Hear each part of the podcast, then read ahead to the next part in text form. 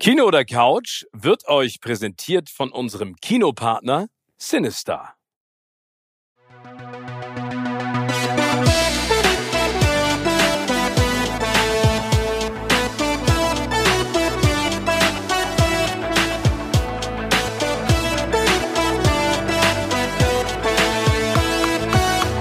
In meinem Podcast Kino oder Couch treffe ich jede Woche prominente Menschen aus den unterschiedlichsten Bereichen. Egal ob aus dem Sport, Musik, Kino, Serien oder Entertainment Business. Und gemeinsam sprechen wir über spannende Filme, Serien und das Leben. Und es wird die alles entscheidende Frage gestellt, Kino oder Couch.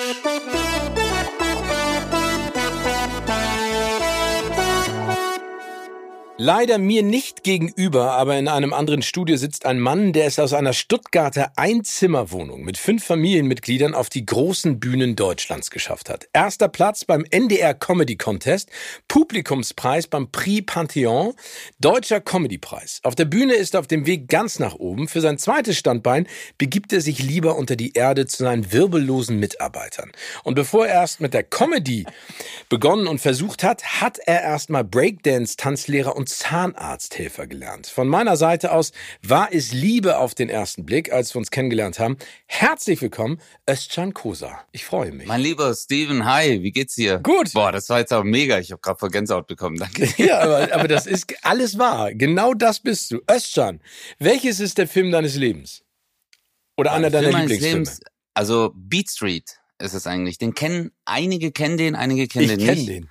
Kennst du den auch? Ja, Beat logisch. Street? Ja, mega Mit Ray Dawn. Chong. 84 in der Breakdance-Hochphase. Und weißt du, von wem produziert? Harry Ja, Belafonte. Belafonte, genau. Aber sag mal, Harry warum Beat aber obwohl, als Breakdancer ist Beat Street, glaube ich, etwas, was man gucken, geguckt haben muss oder gucken muss, ne? Ja, das, äh, das Ding war, ähm, ich habe ja bei uns ähm, in der Gegend, so in Stuttgart, habe ich mal im Jugendhaus äh, so ein paar Jungs gesehen, die es versucht haben, äh, so zu breaken. Aber dann, als ich, äh, dann hat ein Kumpel gemeint, so, hey, ich habe einen coolen Film von einem Nachbarn gecheckt. Damals halt noch die VHS-Zeit. Und dann habe ich gemeint, was ist denn das für einer? Dann waren wir zu viert bei dem zu Hause beim Leo und haben Beat Street angeguckt. Und als ich das gesehen habe, das war für mich Magie. Also ich habe mir gedacht, was ist das? Und dann bin ich durchgedreht. Und dann war ich besessen davon, dass auch, ich wollte es auch können. Und das Geile war ja bei Beat Street ist ja nicht nur Breakdance, es war wirklich so Hip-Hop, also Graffiti, äh, MCing, DJing und äh, halt auch Breakdance und äh, die Möglichkeit, sich kreativ, verbal, nonverbal oder halt durch äh, Bilder, äh, ja, auszudrücken.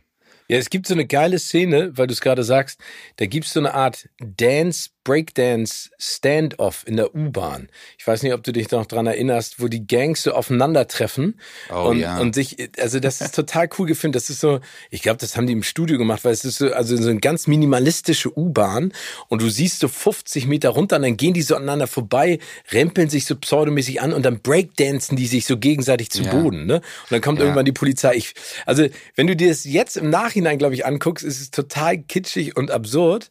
Aber ich weiß auch noch, dass, also was ich so geil finde an dem Film, das spielt ja äh, in der New Yorker Bronx, ne? Äh, also, weil diese, Mhm.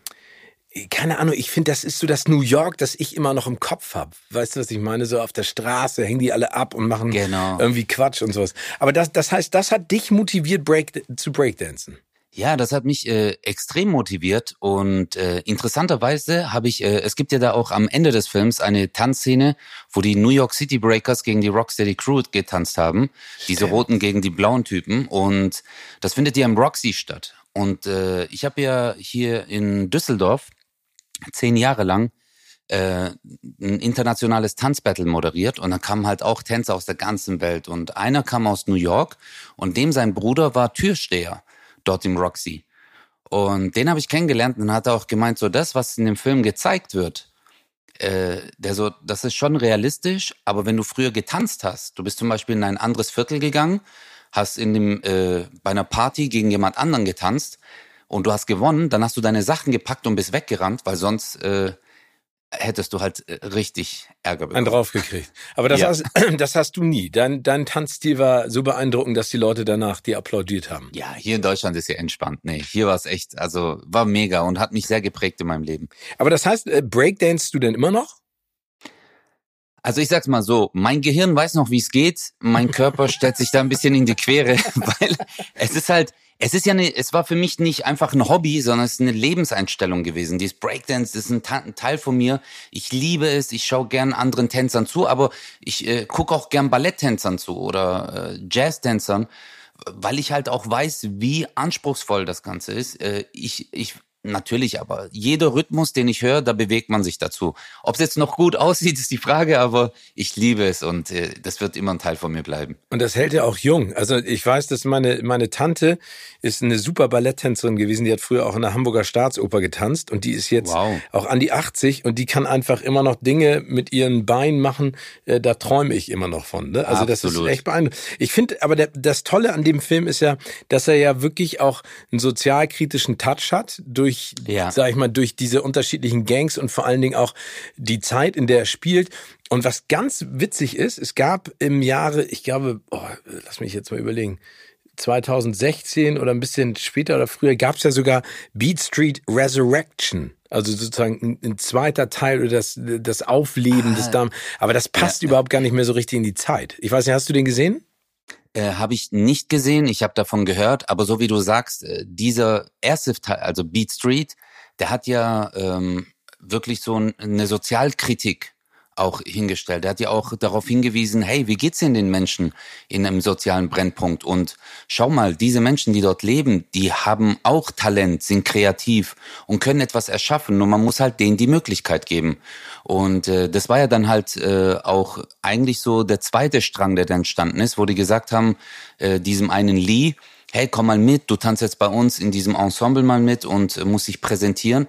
Und dann sieht man auch, wie Kunst, Kultur, aber halt auch die soziale Herkunft da mitwirken und dass es dir Türen öffnen kann, aber auch Türen verschließen kann. Absolut. Und deswegen finde ich diesen Film so sensationell. Ich finde ihn auch immer noch großartig. Bist du denn dann jemand, der, der sich trotzdem jetzt auch immer noch Tanzfilme anguckt? Also wenn du sagst, du bewunderst auch Balletttänzer, also ist sowas wie Step Up oder diese ganzen Filme, war das auch was, was du dir angeschaut hast oder ist da dein Interesse sozusagen abgeklungen?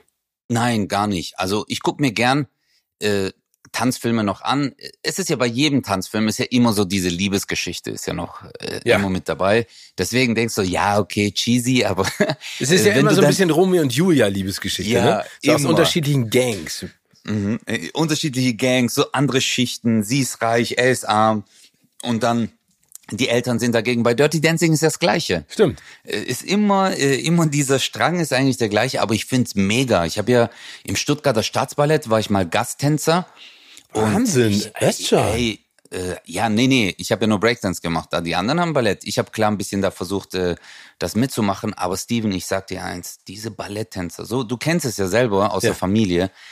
Aber der eine Typ hat zu mir gemeint so, ey, zeig mir mal was. Jason Riley hieß der, Kanadier, richtig gut aussehender Typ so. Und dann habe ich mir gedacht so, hey, Digga, ich mach's schon zehn Jahre, jetzt zeige ich dir was. Was denkst du denn? Ich habe das dem gezeigt, der konnte besser als ich am Ende. An einem Tag. Also weil, Und- weil, weil er das so schnell sozusagen äh, drauf hatte. Ja, weil denen ihr Körper ist ein Werkzeug für die. Die wollen nur so wissen, wie soll ich das einsetzen. Das sind Megatänzer. Deswegen liebe ich alles. Und wenn du etwas selber probierst, zum Beispiel, ich habe mir versucht, selber autodidaktisch Gitarre beizubringen. Früher habe ich zum Beispiel nur äh, zwei, drei Musikstilrichtungen gehört. Jetzt, seitdem ich Gitarre spiele, höre ich auch Rock, Metal, weil ich weiß, wie anspruchsvoll auch das ist, was die machen. Und deswegen fasziniert mich das und bin immer open-minded für andere Sachen. Aber das finde ich cool. Ich glaube, es ist immer ganz wichtig. Das ist ja bei mir auch so, wenn ich einen Film gucke, ähm, versuche ich da auch einfach nur Konsument zu sein und nicht, äh, also Filmliebhaber, weil manchmal finde ich, ist man zu schnell in seinem Urteil, ohne eigentlich wirklich schätzen zu wissen, was da für eine Wahnsinnsarbeit reingeht. Aber ich würde dir gerne einen Film en- empfehlen, weil du es gerade angesprochen hast mit Ballett und Hip-Hop. Es gibt nämlich einen deutschen Film, den ich sehr gefeiert habe, weil ich den richtig gut fand. Der ist jetzt ein Jahr alt. Der heißt Into the Beat. Den musst du dir mal angucken. Da geht es um eine Balletttänzerin und einen Hip-Hopper. Und äh, der ist in Hamburg äh, zum größten Teil gedreht worden. Und der ist wirklich richtig gut. Der zeigt im Prinzip auch, dass Tanzen, egal welche Stile man sozusagen äh, sich verinnerlicht hat, dass das äh, in einem verschmelzen kann, weil das wirklich Wahnsinn ist, wie, wie die ihren Körper einsetzen und wie, wie schnell die diese Auffassungsgabe haben, sich das alles wieder anzueignen. Das ist echt super. Also den, den kann ich Geil, allen Zuschauerinnen und Hörerinnen und allen überhaupt nur empfehlen. Into the Beat heißt der. Guck ich mir an, habe ich mir gerade aufgeschrieben. Und, und weißt du, was richtig cool ist? Bei Beat Street, und das hat ähm, einer der ganz großen, sag ich mal, Action-Superhelden unserer Zeit bei Jimmy Kimmel erzählt, äh, Vin oh. Diesel oh. hat er mitgespielt. Nein. Der, doch, der, der ist ein Extra. Ich habe äh, äh, ähm, Was? Ja, ich habe das. okay. Ja, genau. Der, der spielt da ein Extra. Und deswegen, äh, wenn man sich Beat Street nochmal anguckt, muss man wirklich. Das ist ein Ratespiel. Wer ist Vin Diesel? Weil ich glaube, ich meine, der ist von 1900 Mitte der 80er Jahre. Also überleg mal, das ist äh, äh, fast 40 Jahre her. Der sah damals, glaube ich, bestimmt ein bisschen anders aus. Hatte bestimmt noch Haare auf dem Kopf.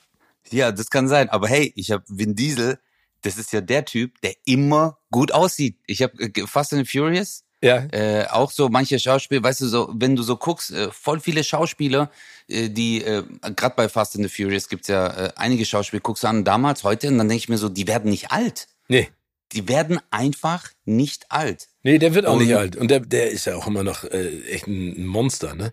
Also ein Körpermonster. Ja, mega. Die sind echt übel. Und der ist ganz cool. Ja. Weißt du, was das Coole ist an Vin Diesel? Der war ja auch schon häufig in Deutschland bei Fast and the Furious und anderen Filmpremieren. Und der fährt dann ja immer, sag ich mal, in die, das klingt ja so derbe, aber in die Ghettos, äh, sag ich mal, in die sozial benachteiligteren Stadtviertel und holt sich Jugendliche und dann geht er mit den Daddeln. Also Nein. Videospiele spielen. Das macht er total gerne. Ja. Ja, ja, der ja, ist da ist äh, immer noch. Typ. Ja, genau. Und, und ähm, der, der hat ja auch so eine wahnsinnige Stimme im Original. Also wenn du dir mal seine echte Stimme anhörst, die ist ja, die ist ja, der spricht ja auch Groot, ne? Ähm, äh, bei Guardians of the Galaxy. Und der hat jetzt irgendwann, mhm. habe ich mal reingehört, hat eine, eine Platte aufgenommen. Also weil er singen wollte. Ich fand, das war eher so also der hat, glaube ich, eher Gedichte aufgesagt zu einer Melodie. Aber trotzdem klingt es total, total cool, weil der halt so eine prägnante Stimme hat. Also der hat ja auch so eine, wie du schon gesagt hast, der altert ja. irgendwie nicht und der hat so eine Präsenz. Ich finde es auch, ja, ich finde es echt Absolut. Weißt du, was auch lustig ist? Ich habe jetzt vor zwei Tagen äh, mit einer Freundin drüber gesprochen, dass zum Beispiel bei Edward mit den Scherenhänden, ja. da spielt Nick Carter mit. Nick Carter von äh, hier Backstreet Boys. Wirklich? Ja, also der ist, da gibt's eine Szene, da rennt er, glaube ich, irgendwie, hat auch nur so eine, äh, irgendwie so eine, äh, by the way, das, ja. Und äh, nee, damals waren der, das war ja, da waren die ja noch gar nicht Fame so. Richtig, und ist da irgendwie so durchgerannt. Aber da siehst du, äh, wie, wie sich auch der Weg der einzelnen Menschen so, ja, dass sie schon von früh auf gesagt haben, ich will etwas machen ich will irgendwo dabei sein, ich will etwas äh, irgendwo mitwirken. Schon sehr interessant. Aber das, das ist übrigens auch mal eine spannende Geschichte, darüber mal zu sprechen, wer früher so, wo die Cameo-mäßig aufgetreten sind in Nebenrollen und was das jetzt für Superstars sind. Aber wir kommen ja auch gleich zu deinem Werdegang. Aber ich habe noch eine Frage, weil das ist ja, also einer deiner Lieblingsfilme. Aber stimmt es, dass Titanic dein persönlicher Hassfilm ist? Ach du, uh, ja, ja. ja, also guck mal, nein, weißt du warum Titanic? Ich war damals voll verliebt, okay? Ich hatte eine Freundin und ich war extrem verliebt in die und dann hat sie zu mir gemeint so, hey Schatz, äh, gehen wir ins Kino? Und ich so, ja natürlich, in welchem Film hat die gemeint? Titanic. Und so, und damals war das ja voll Trubel, Titanic, das, der neue Film, mega, wie haben die das gemacht, Animation. Und ich habe mich dann voll gefreut und dann äh, haben wir uns halt so. Dachte, damals ist schön lang, ich kann jetzt mit ihr knutschen im Kino. Genau, und ich habe gedacht, wir sitzen dann hinten romantisch, knutschen rum und so. Dann, äh, und Fred hat mir immer gesagt, so, hey, wir, das war ja noch so die Festnetzzeit. Hey, wir treffen uns dann äh, 16 Uhr an der Haltestelle. Dann komme ich dort an und dann waren ihre fünf Freundinnen dabei. Und ich so, okay. Und dann saßen wir im Kino ganz hinten und die haben, inklusive meine Freundin, die ganze Zeit über den Leonardo DiCaprio geschwärmt oh, der ist so süß, oh mein Gott, oh, guck mal, wie der ist. Und ich saß da halt, du musst dir vorstellen, 500 Frauen im Kino, Leonardo DiCaprio und ich. Verstehst du so? Also, das war so, ich war eigentlich so, äh, ein, ich war eigentlich so gar nicht da. Und, äh, und ich habe mich halt so die ganze Zeit lustig gemacht über die Szene, weil es mich halt irgendwann aufgeregt hat. Kennst du so, du musst dann so in Angriffsmodus. Ja, logisch. Ja, und dann war der halt auch so, äh, wo die im Wasser waren Und da habe ich gemeint, ey, da ist doch genug Platz auf der Tür, warum geht er nicht hoch? Und die haben voll abgekotzt. Und dann hat sich meine Freundin mit mir gestritten und daraufhin so zwei, drei Wochen später haben wir uns getrennt. Wirklich? ja, aber es war halt, da hat der Streit angefangen und dann ist halt so, ja gut, mein Gott, wir waren äh, 15 und 14 äh, weiß ja, aber. Ja, aber das willst ich, du, in dem Alter willst du das ja nicht hören. Das weiß ich auch noch. Ich habe das gehasst, wenn du dann da sitzt und dann so, oh, der ist so süß, der ist ja, ja. schnuckelig. Und dann denkst du, ey, ich sitze doch neben dir. Sag das genau. doch mal zu mir. Sag das doch nicht zu Leo auf der, auf der großen Leinwand. Aber das heißt, seitdem, äh, also das ist wirklich, äh, du, du magst den Film nicht. Also deswegen magst du den Film nicht. Es ist so eine Hassliebe. Ähm, also ich habe ein Ex der Film ist ja sensationell gemacht. Das muss man ja wirklich sagen. Und ja. Leonardo DiCaprio, jetzt wo ich über diesen Herzschmerz auch hinweg bin, ähm, paar Jahre später. Ein paar Jahre später, okay, seit zwei Wochen, aber nein, äh, klar, das ist schon unglaublich gemacht, der Film. Das, äh, auch die Musik habe ich geliebt, gebe ich zu. Celine Dion, My Heart Will Go On, oh. habe ich mir damals sehr oft reingezogen. Ey, Özcan, darf ich dir ganz kurz sagen, du hast Titanic, ich hasse diesen Song. Ich hasse Celine Dion, My Heart Will. Ey, wenn ich das höre. Echt jetzt? Oh, ich, ich kann, ich, äh, ich weiß nicht warum, ne?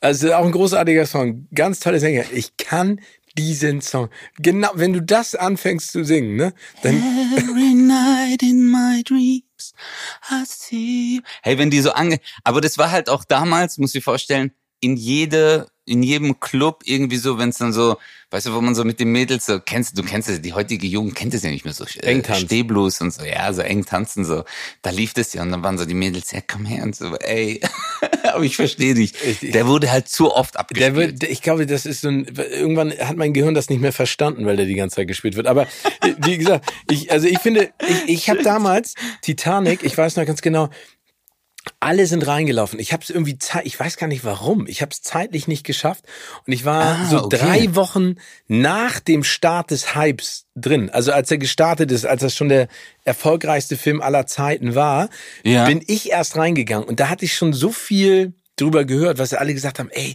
das sieht so genial aus und Kate und, und Leo sind einfach super und die Liebesgeschichte hier und Billy Zane, der böse Wicht und das ist ja, also grausam. Ja.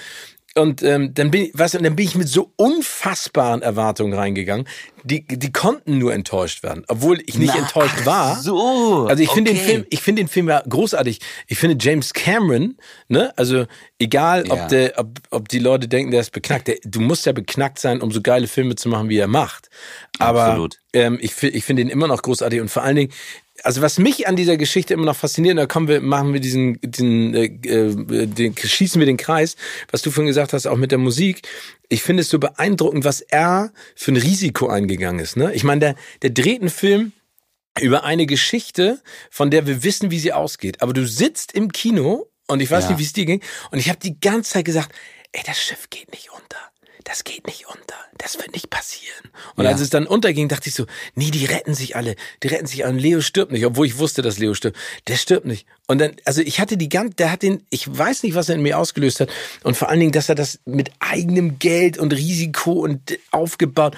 Ich finde es super. Mit eigenem Geld hat er das? Ja, ja, der ist da mit eigenem Geld reingegangen, weil wow. alle gesagt haben, am Ende, und er hat es natürlich smart gemacht. Er hat gesagt, hör zu, ähm, ich, ich zahle mir, keine Ahnung, eine geringe Gage aus, aber dafür will ich am, am Net Worth oder ich weiß gar nicht, äh, der, der Einspieleinnahmen beteiligt werden. Und ja. Boah, okay, hat dann hat er jetzt. Ja, hier James ja. Cameron ist ja auch derjenige, der glaube ich, als zweiter oder dritter Mensch hier in diesem Marianengraben abgetaucht ist, ne? Und auch zur Titanic. Der hat sich ja selber U-Boote gebaut und so. Der ist ja total crazy. Ja, der ist crazy. Crazy. Boah, aber, irgendwie, äh, äh, aber irgendwie finde ich es auch cool. Also, dass er das äh, so lebt. Ja, ja gut, der hat jetzt genug Asche. Also, das ist so, ich glaube, wenn du so ein bisschen beiseite hast, du so, ja, okay, ich gehe mir jetzt mal die Titanic live angucken. Ja, genau. Der sagt so, Schatz, wollen wir ins Kino oder die Titanic live angucken? Die Titanic, Titanic live. Fliegen wir da kurz mal rüber. Und Leonardo DiCaprio immer noch unten. So, hey, alter Jungs, Mann, war ein Scheißfilm. Hätte ihn mir ruhig mal hochziehen können nach den Dreharbeiten. Ja, ohne Witz. Sag mal, ähm, also äh, Filme kann ich äh, absolut nachvollziehen, also dass, dass du da so eine Hassliebe hast zu Titanic. Wie sieht's denn bei Serien aus? Bist du ein Seriengucker? Oh ja, ich guck sehr gerne Serien und äh, Also es gibt so eine, einige Serien, die gehen, die sind zu lang, aber es gibt eine Serie, die hat mich, jetzt habe ich Serie gesagt, jetzt ist bei, bei mir äh, Siri losgegangen. ich kann dich äh, nicht verstehen. Wiederhole es bitte noch einmal. Nein, es gab eine Serie, die mich wirklich in ihrem Bann gerissen hat. Ja, jetzt warte mal, jetzt schon wieder, das gibt's doch nicht. Siri, ähm, das war Ruhe. Breaking Bad hat okay. mich, boah, das hat mich extrem in ihren Bann gerissen. Also so Game of Thrones und so habe ich auch angeguckt. Aber guck mal, Game of Thrones ist genau das Gegenteil von dem, was wir gerade besprochen haben. Wo du sagst so, oh nein, der darf nicht sterben, es darf nicht. Bei Game of Thrones denkst du so, okay, das ist jetzt der Hauptdarsteller. Nach 20 Minuten ist der einfach tot. Dann kommt jemand Neues, dann denkst du so, okay, der bleibt jetzt auf jeden Fall erhalten, das ist wichtige Rolle, bam, der ist dann auch tot. Aber Breaking Bad ist der Film, ich habe mich totgelacht, das ist ja eigentlich ein, weißt du, ein Comedy-Drama. Und ich habe mir immer gedacht, so, ey, die können nicht noch mehr in diese Scheiße reinrutschen. Und dann wird's immer schlimmer. Und da habe ich, ich habe das gesuchtet. Wirklich. Ja, und vor allen Dingen, ich meine, fünf Staffeln, ne, 62 Folgen, das ist ja auch Boah. echt eine Menge. Also ich finde es, äh, ich finde es, äh, ich finde, das ist auch eine der besten Serien in der Richtung. Vor allen Dingen war das so ein Serienbreaker. Weißt du, was ich meine? Das war, wie du schon gesagt hast, mal eine ganz andere Erzählweise und mal eine ganz andere äh, also das sind ja im Prinzip zwei Antagonisten, die man schätzen lernt, ne, für die man ja, auf einmal stimmt. sozusagen mitgeht. Also das ist ja wie bei bei den Sopranos oder sowas. Also das, das das fand ich total spannend. Aber ich musste ganz ehrlich sagen, bei mir ist es mittlerweile, ich weiß nicht, also als als Comedian, ne, mhm. vor allen Dingen guckst du dir da äh, auch gerne Sitcoms an? Also bist du jemand, der oh, sich ja ja also gibt's oh, da auch ja. auch Dinge, die du ganz besonders gerne anguckst? Ja, also King of Queens, also wirklich noch so die Kevin äh, James. Ja, die alten Sachen, ich liebe das. King of Queens ist für mich so der Arthur. Diese Rolle, das ist für mich der beste Typ. Äh, ich ich liebe das. Was ich auch liebe, ist Family Guy. Das ist ja so ja, ähm, ja Animation. So Comic, äh, das ist meine Lieblings-Comedy-Serie. Und warum? Die, weil die so perfekt ist. Weil äh, bei, äh, bei Family Guy finde ich so geil, der sagt dann so, oh mein Gott, das erinnert mich an so einen Feuerwehrmann, der äh, morgens, keine Ahnung, den Rasen mäht. Und auf einmal ist so Cut und dann siehst du halt einen Feuerwehrmann, der den Rasen mäht. Das finde ich so, weil es einfach so blöd ist. Äh, die, eine der lustigsten Szenen bei Family Guy war so, der Brian und äh, der Kleine, äh, jetzt ist mir der Name. Bei Family Guy weiß ich nicht. Der, der äh, ganz bei Family Guy, sorry, jetzt fällt mir der Name gerade nicht. Stewie, genau. Brian und Stewie sitzen da, beobachten so eine äh, reiche Frau, die beim Pferderennen da sitzt. Und dann sagt der eine so, weißt du, wer das ist? Er sagt, nein, ich weiß nicht. Ja, das ist Frau. Und dann fängt er an. Gucci, Louis Vuitton, äh, bla bla bla, Balenciaga. Und dann, ey, wirklich, Steven, 40 oder 45 Sekunden lang zählt er alle Marken auf und das ist ihr Nachname. Und dann sagt der andere so, was? Wirklich? Das ist Frau? Und dann geht's wieder so. und das ist einfach so dumm gemacht, was, und das ist schon auch wieder lustig. Das unterhält mich sehr gut. Aber das ist auch von einem großartigen äh, Mann geschrieben, der ja auch, glaube ich, den Family Guy spricht, Seth MacFarlane, ne? Ja. Der, der ja auch mal die Oscars gemacht hat vor, vor längerer Zeit. Also ein, ein Wahnsinnstyp. Aber ist, ja. ist, hast, hast du denn da das Gefühl, dass sich die, die, diese Art von Comedy mehr traut? Also ist es vor allen Dingen auch gegeben durch die Animation, dass es ein bisschen anders ist, als ich jetzt mal gespielte Comedy? Also lässt du dich dadurch auch inspirieren? Absolut. Also äh, ich finde das ja mega, weil die sprengen halt auch äh, Rahmen, so wie du sagst. Also Comedy traut sich ja auch immer mehr. Ähm, äh, wobei ja auch in der letzten Zeit ein bisschen so ein bisschen eine Kehrtwende ist und da ist auch so äh, die Zuschauer so mit, äh, was darf man sagen, was darf man nicht sagen. Aber bei Family Guy finde ich das cool, weil die brechen damit und äh, machen halt Witze über jeden, was ich auch schon wiederum cool finde. Und äh, die verpacken das halt auch sehr gut. Und ich denke auch, der Ton macht die Musik. Und daher gucke ich mir das auch sehr, sehr gerne an. Ich bin ja auch ein Fan von Monty Python. Oh. Also, hey, äh, Ritter, also, okay, Beat Street ist auch natürlich, Beat Street ist King Shit, ja, aber hey, die Ritter der Kokosnuss, als ich nur den Namen gehört habe, habe ich mich tot gelacht. Ja, ich bin gestorben vor Lachen. Ich oder? bin doch noch gar nicht tot. Ja, oder, oder auch das Leben des Brian. Ey, wenn du dir mal überlegst. Ja, nee, der, ich bin doch noch gar nicht tot. Das ist das Leben des Brian, weißt du, wo, er, wo die die Leprakranken einsammeln und hinten aus so, den Wagen. Aber ich bin doch noch gar nicht tot. Und dann haut ihn mit der Keule oben auf den Kopf. Nee, hier, ähm, äh, nee, äh, was ich sagen wollte, bei Ritter der Kokosnuss ist doch dieser Kampf auf der Brücke, wo er dann sagt, ach, das ist nur eine Schnittverletzung, wo er ihm dann Beine und Arme abhackt und alles. Mit, dem, mit dem schwarzen Ritter. Ja, genau. ja, ja, mit dem schwarzen Komm her, komm, komm her. Ja, komm Wir her. entscheiden uns auf einen Unentschieden. Ja, genau. Ja, das die, ist so gut. Ja, aber das ist, und vor allen Dingen, da ist ja auch die Geschichte äh, so großartig, wenn man sich mal überlegt, wie Monty Python zustande gekommen ist, ne? Weil die hatten ja damals diese Serie bei der BBC. Und die BBC als öffentlich-rechtlicher Apparat im britischen Fernsehen, die hatten noch Geld über, was heutzutage nicht mehr möglich ist in Fernsehsendern. Ähm, die hatten Geld über und haben dann den Jungs von Monty Python die Chance gegeben, eine Sendung zu drehen fürs britische Fernsehen, die so crazy war. Also das war ein reiner Zufall und dadurch ist dieser Kult entstanden. Aber wenn du dir auch mal vor allen Dingen mit diesen unterschiedlichen Animationen, das ist ja nicht richtig Animation, sondern eher gezeigt, was ist diese ganzen Bilder zwischendurch und die Filme, es ist so großartig mit der mit der fliegenden Kuh und mit diesen Jungs, die mit dieser Kokosnuss aufeinander steigen. Ich war letztes, nee, wann war das? Nee, vor Corona. Drei Jahre her, also, da war ich auf dem Schloss, wo sie Ritter der Kokosnuss gedreht haben, wo die Nein. doch, wo die, wo die, wo die Kuh über die Mauer fliegt. Da haben sie auch Game of Thrones gedreht. Mit den Franzosen, wo ja, die genau. sagen, verpisst euch, ja, ja. scheiß Engländer. Ja, genau. Da war Das war echt ja. cool. Äh, super, aber das kann ich, kann ich total nachvollziehen. Einer meiner Lieblingssketche ist ähm, Lauf der Orientierungslosen ähm, von Monty Python, wo sie alle an der Ziellinie stehen und äh, das so wie so eine Olympiade Den kenne ich nicht zum Beispiel. Jetzt startet gleich der Lauf der Orientierungslosen und dann laufen sie halt alle durcheinander. so einfach, aber okay. sowas kriegt mich sofort in der Hinsicht. Sag mal, Özcan, bist du denn ähm, eher Team Kino oder eher Team Couch? Boah, da bin ich so zwiegespalten. Ich liebe es im Kino. Kino ist natürlich eine geile Atmo. Ähm, ich habe jetzt auch ähm, äh, Sugar, nee, wie heißt er nochmal? Äh, Sugarman, nee, wie heißt er? Was? Ich weiß nicht, also es gibt, es gibt Candyman, ich so Sugarman.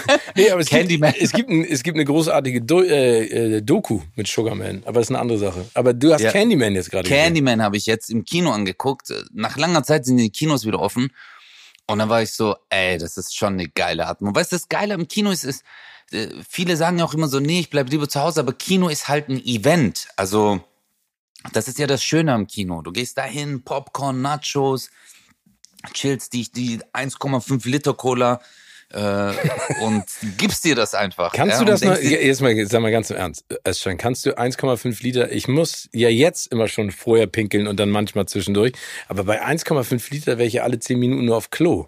Nee, ich vernichte das und das ist bei mir immer so bei so Blasenexplosionen. Bei Avatar bin ich viermal gestorben, weil ich wollte gehen aber du denkst so, nein, Mann, scheiße, Mann, was passiert jetzt? Und ich konnte nicht mehr meine Blase. Dann habe ich so, sorry, wenn ich das jetzt so sag, aber die oberen Knöpfe der Hose so aufgemacht, dass da einfach Kapazitäten frei werden. Das ist halt das Geile am Kino. Ja. ja und ähm, es ist halt ein Event und äh, ich finde es auch ein bisschen schade, dass Leute das miteinander vergleichen. Ja, das ist wie wenn ich sag, äh, ja, gehe ich jetzt auf ein, äh, zum Europapark Achterbahn fahren oder äh, in Supermarkt lieber Trampolin springen. Ja, ja, der Supermarkt also, vorne, wo diese, weißt du, diese diese Kinderflugzeuge sind, wo du zwei Euro reinschmeißt und dann genau. bewegt sich das so fünf Sekunden mit und dann so mit dieser Musik. Ja. Genau. Nee, das stimmt. Das darf man auch nicht miteinander vergleichen. Hier ganz ja. kurz mal, äh, was mir gerade, weil du Sugarman und Candyman verwechselt, noch ein Tipp für alle, die jetzt zuhören. Searching for Sugar Man. Eine unfassbare Ach, Doku. Das ist, äh, ist das nicht der, ich habe den nicht gesehen, aber ist das nicht der Film mit diesem äh, Herren, der äh, ein Lied rausgebracht hat und der in irgendeinem Land ein Megastar war? Genau, der in Südafrika ein absoluter Megastar und den haben äh, zwei Südafrikaner wieder ähm, aufgetan und haben ihn dann äh, zum so einer kleinen Tour bewegt in Südafrika und die Leute sind durchgedreht. Das ist eine so Echt? bewegende, ja, musst Geil. du, äh, das ist, weil, weil die Leute, also der galt als äh, als verschollen und tot. Und den haben sie gefunden. Mhm. Also der, der kann ich allen nur sagen, das ist äh, äh, Doku par excellence. Searching for Sugarman. Das ist eine Doku auch. Ja. Noch. Also es ist wirklich passiert. Ja, das, ist, das ist eine echte Geschichte. Ach, so Deswegen. Grüne, ey, das ist immer geil. Ja, richtig. Okay, also wirklich, cool. Ja, wirklich absoluter Wahnsinn. Aber sag mal, wenn, also wenn du gerade sagst, dass man das nicht miteinander vermixen darf. Jetzt waren wir natürlich bedingt durch die Situation, dass alle Kinos und äh, Theater und sowas geschlossen hatten, darauf, sag ich mal, abge mussten wir ja zu Hause Filme gucken. Wie machst du das denn? Wie ist das bei dir? Also machst du dir da selber ein 1,5 Liter Packung Cola ready und selber Popcorn oder? Also ähm, es hängt halt davon ab, gell? Also manchmal, ich guck schon im Fernsehen, aber weißt du, was ich auch sehr genieße, auf dem Handy zu gucken? Ja? Manchmal lege ich mich auch einfach, ja, ich guck wirklich sehr, sehr Filme, äh, sehr, sehr viele Filme und Serien auch auf dem Handy an. Also ich habe dann nicht so. zu klein? Ich weiß ja nicht, was für ein Handy du hast. Ich halte halt immer näher. Ich halte es immer nah ans Gesicht. Aber äh, nee, also ich guck's echt gern auf dem Handy. Ich mag das. Äh, der Sound ist ja dann geil mit den AirPods. Zu Hause mag ich's auch, aber das zu Hause kann ich Filme nur gucken, wenn es wirklich abends ist. Also wenn es dunkel ist, Jalousien runter. Serien gucke ich auch sehr viel. Ja. Ähm, äh, zu Hause auf dem Fernsehen, aber ähm, auch sehr viel auf dem Handy. Weil das Geile an dem Handy ist, du kannst ja immer mitnehmen, überall hin. Dann drückst du kurz Pause. Das haben die schon gut gemacht, auch mit diesem Netflix. Weißt du, wenn du auf dem Fernseher guckst und da ausmachst und dann auf dem Handy weiter guckst, genau an der Stelle, das ist schon cool. Okay, also das heißt, äh, du, du bist dann Konsument, weil es einfach so viel Angebot gibt, dass du versuchst, so viel zu gucken, wie geht. Ja, auch. Also wenn ich wirklich Zeit habe, jetzt zum Beispiel die letzten Wochen hatte ich sehr viel um die Ohren und da habe ich mir gedacht, komm, ich gönn mir mal Kino und äh, jetzt habe ich gerade sehr wenig Zeit, um Filme zu gucken, leider. Wie hat dir denn Candyman gefallen? Das ist ja im Prinzip auch wieder so ein Aufguss einer alten Horrorserie. Ja, Candyman fand ich äh, auf einer Seite cool. Ich habe aber eher gedacht, dass es ein Horrorfilm ist. Also ich bin mit dieser Erwartung reingegangen, weil ich habe äh, alle gemeint haben, oh, das ist ein Horrorfilm und so, das ist richtig. Aber ich fand eher, das war äh, so ein bisschen Psycho. Okay. Äh, aber auf der anderen Seite war halt die Message cool. Und, Was ist denn die äh, Message? Töte keinen. Nein, äh, Candyman ist ja eigentlich so ein, äh, Candyman war eine Person, jemand, der von der, äh, der hat früher Bonbons an Kinder verteilt. Es war so ein Typ aus der Nachbarschaft und äh, irgendwann äh, hieß es so, hey, in der Nachbarschaft gibt's einen Typen, da haben die irgendwie so ein Bonbon gefunden, da war eine Rasierklinge drin. Oh, okay. Und dann haben die, äh, sind die davon ausgegangen, dass es der Typ war und haben den dann gesucht und äh, die Polizisten haben ihn dann zusammengeschlagen und dann ermordet, so gesehen. Und er steht dann halt, äh, äh, das ist halt auch ein sozialer äh, Brennpunkt, wo das passiert ist. Und er stand dann so gesehen für die Rechte der Unterdrückten. Achso, und er ist dann wieder auferstanden. Ich bin ja kein Horrorfan, deswegen weiß ich nicht, was da passiert. Ja, Okay. und irgendwie, wenn du dann sagst Candyman, Candyman, Candyman äh, fünfmal, dann kommt er, in der äh, anderen war es ja, glaube ich, dreimal. Ja, du hast es jetzt fünfmal gesagt, ne? Scheiße. äh, Steven? Ja. Hör auf jetzt mit sowas, Mann. Hey, ich krieg Schiss bei so. Nein, das ist, das ist dann halt das, was mich auch ein bisschen äh, äh, fertig macht. Ich habe so äh, mehr Angst vor so Psychosachen. Ich auch. Weißt du, wenn die auch so äh, jetzt nicht äh, so, äh, keine Ahnung, wie heißt Walking Dead oder so, das ist für mich so, aha, äh, da lache ich. Aber bei so Psychosachen, wo du dann nur so und sowas hörst, boah, da krieg ich Herzflattern mit so Geistern und Dämonen. Oh mein Gott. Ey, weißt du, was Der- ich mal gemacht habe? Weil mir geht es genauso. Wenn mein, wenn das Kino im Kopf anfängt, also es gab mal, ich habe mal so ein Virtual Reality Brille aufprobiert und so ein Spiel gemacht. Und das ist so hardcore. Und zwar setzt du die auf und das ist ein dunkler Raum und dann sollst du dich in ein Sofa setzen und setzt dich hin. Also das ist, das ist schummriges Licht. Und dann guckst du nach vorne. Das ist eine Wand mit, keine Ahnung, 40 Puppen oder 50 Puppen. und dann geht das Hör Licht aus und dann hörst du nur so und dann geht das Licht wieder an und dann sind von den 40 Puppen halt, keine Ahnung, 10 nicht mehr da. Und weil du die Virtual Reality Brille hast, aufhast, siehst du ja, wo du sitzt. Und du traust dich nicht hinter, hinter das Sofa zu gucken. Das Ach ist das, ey, das hat mich Scheiße. so Oh fertig Gott. gemacht. Das kannst du dir nicht vorstellen. Ich, ich, allein wenn ich daran denke, mache ich mir immer noch in die Hose. Das, Genau, ich habe damals The Ring angeguckt. oh nein! The Das Ring, ist der schlimmste Film aller Zeiten. The Ring hat mein Leben kaputt gemacht. Ich hatte wochenlang Probleme. Ich habe mich nicht getraut, in den Keller zu gehen. Ich habe mich nicht getraut, irgendwo hinzulaufen. Wenn der Fernseher dieses Geräusch gemacht hat, dieses Oh mein Gott, das ist, das haben die so gut gemacht. Auch diese Gesichter. Also für damals war das einfach, wow, und das haben die echt gut gemacht. Der war, ich, hab, Ich- ich, war damals, als der Film rausgekommen ist, mit einem meiner Brüder in Los Angeles und äh, der, mein mittlerer Bruder guckt, der kann alles gucken, den kratzt das nicht. Und der hat mich mit in The oh Ring mein Gott.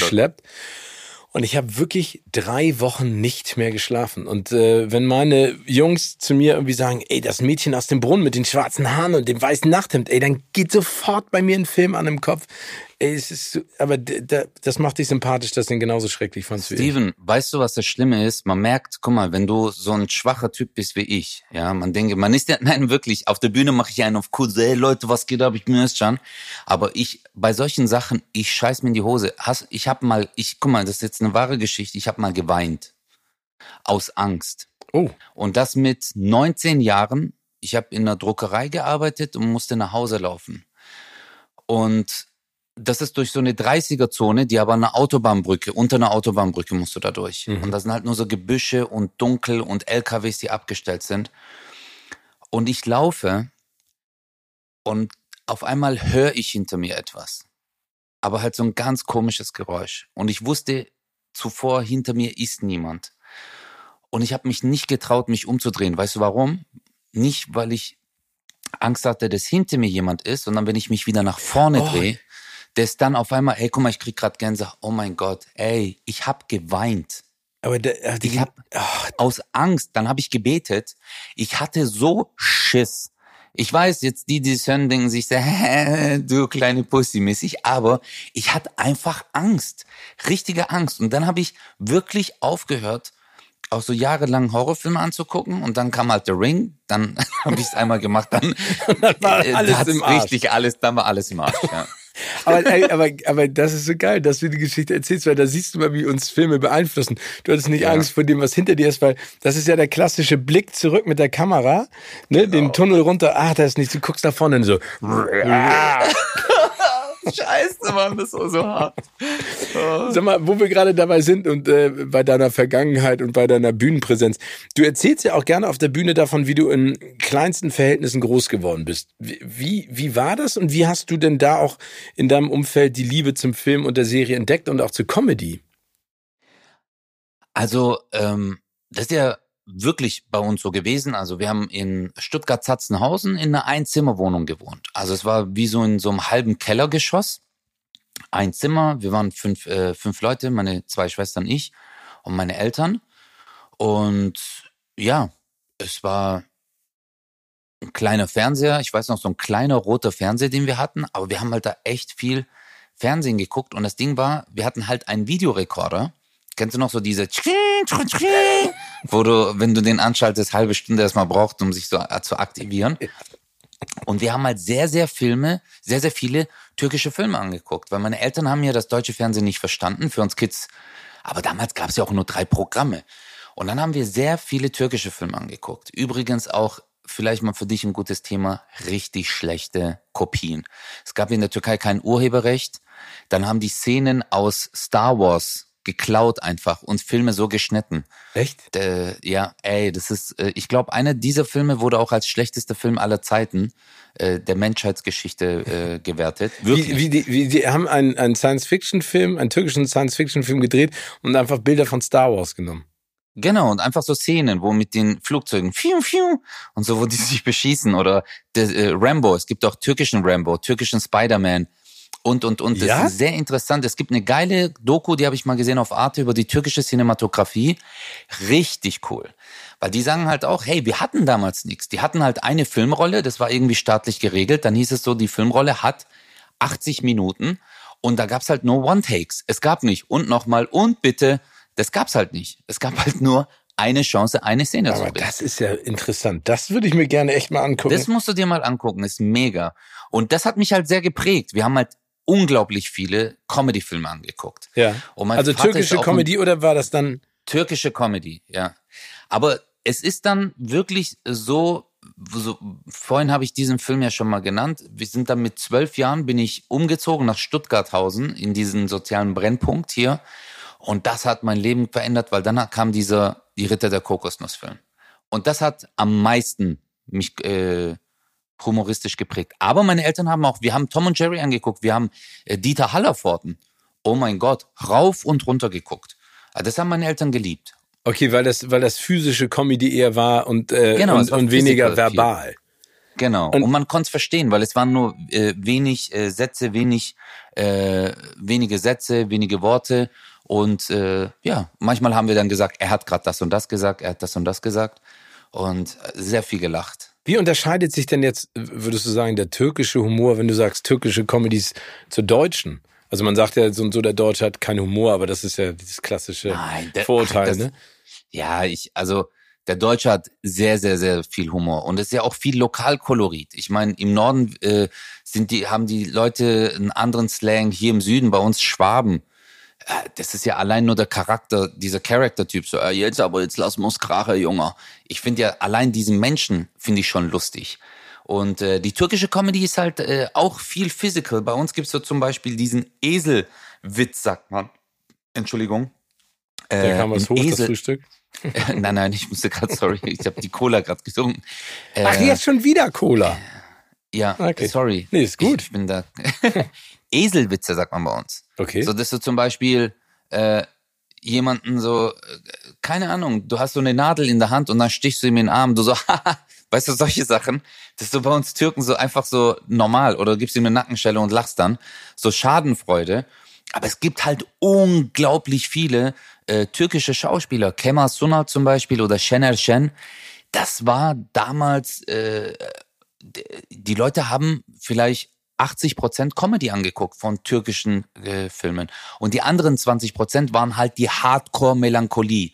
Er liebt sie, kriegt sie nicht, er tötet sich. Das ist türkische, äh, türkische Filme zusammengefasst. Oh. Ich zeig dir, wie sehr ich dich liebe, ich bring mich jetzt um. Und dann halt auch die Musik, la, la, la, la, la, weißt du, und das ist, äh, ja, das ist türkische äh, äh Medienlandschaft so. Aber wer ist das denn für dich auch? Ich weiß, ich weiß das jetzt gar nicht. Bist du denn schon mal in der Türkei aufgetreten mit einem Comedy-Programm? Nein, nein, nein, nein. Würdest, würdest du, oh würdest, wäre das für dich mal etwas, was du dich trauen würdest? Oder ist das? Ich, die, nee, weil erstens, äh, es wäre vielleicht einmal lustig, so als mein Türkisch ist ja nicht gut. Also wenn man äh, türkische Comedy, äh, die türkische Sprache ist äh, für mich sehr schwer. Mhm. Also ich kann gut Türkisch sprechen, Kommunikationstürkisch, sage ich jetzt mal. Aber sobald ich Geschichten erzählen muss, so Feinheiten, und das ist ja das, was Comedy ausmacht, diese Kleinigkeiten. Mhm und die Bewegung und aber halt auch die Infos, Lokalkolorit. Die Türken dort sind ja ganz anders als die Türken hier. Das, was die durchgemacht haben.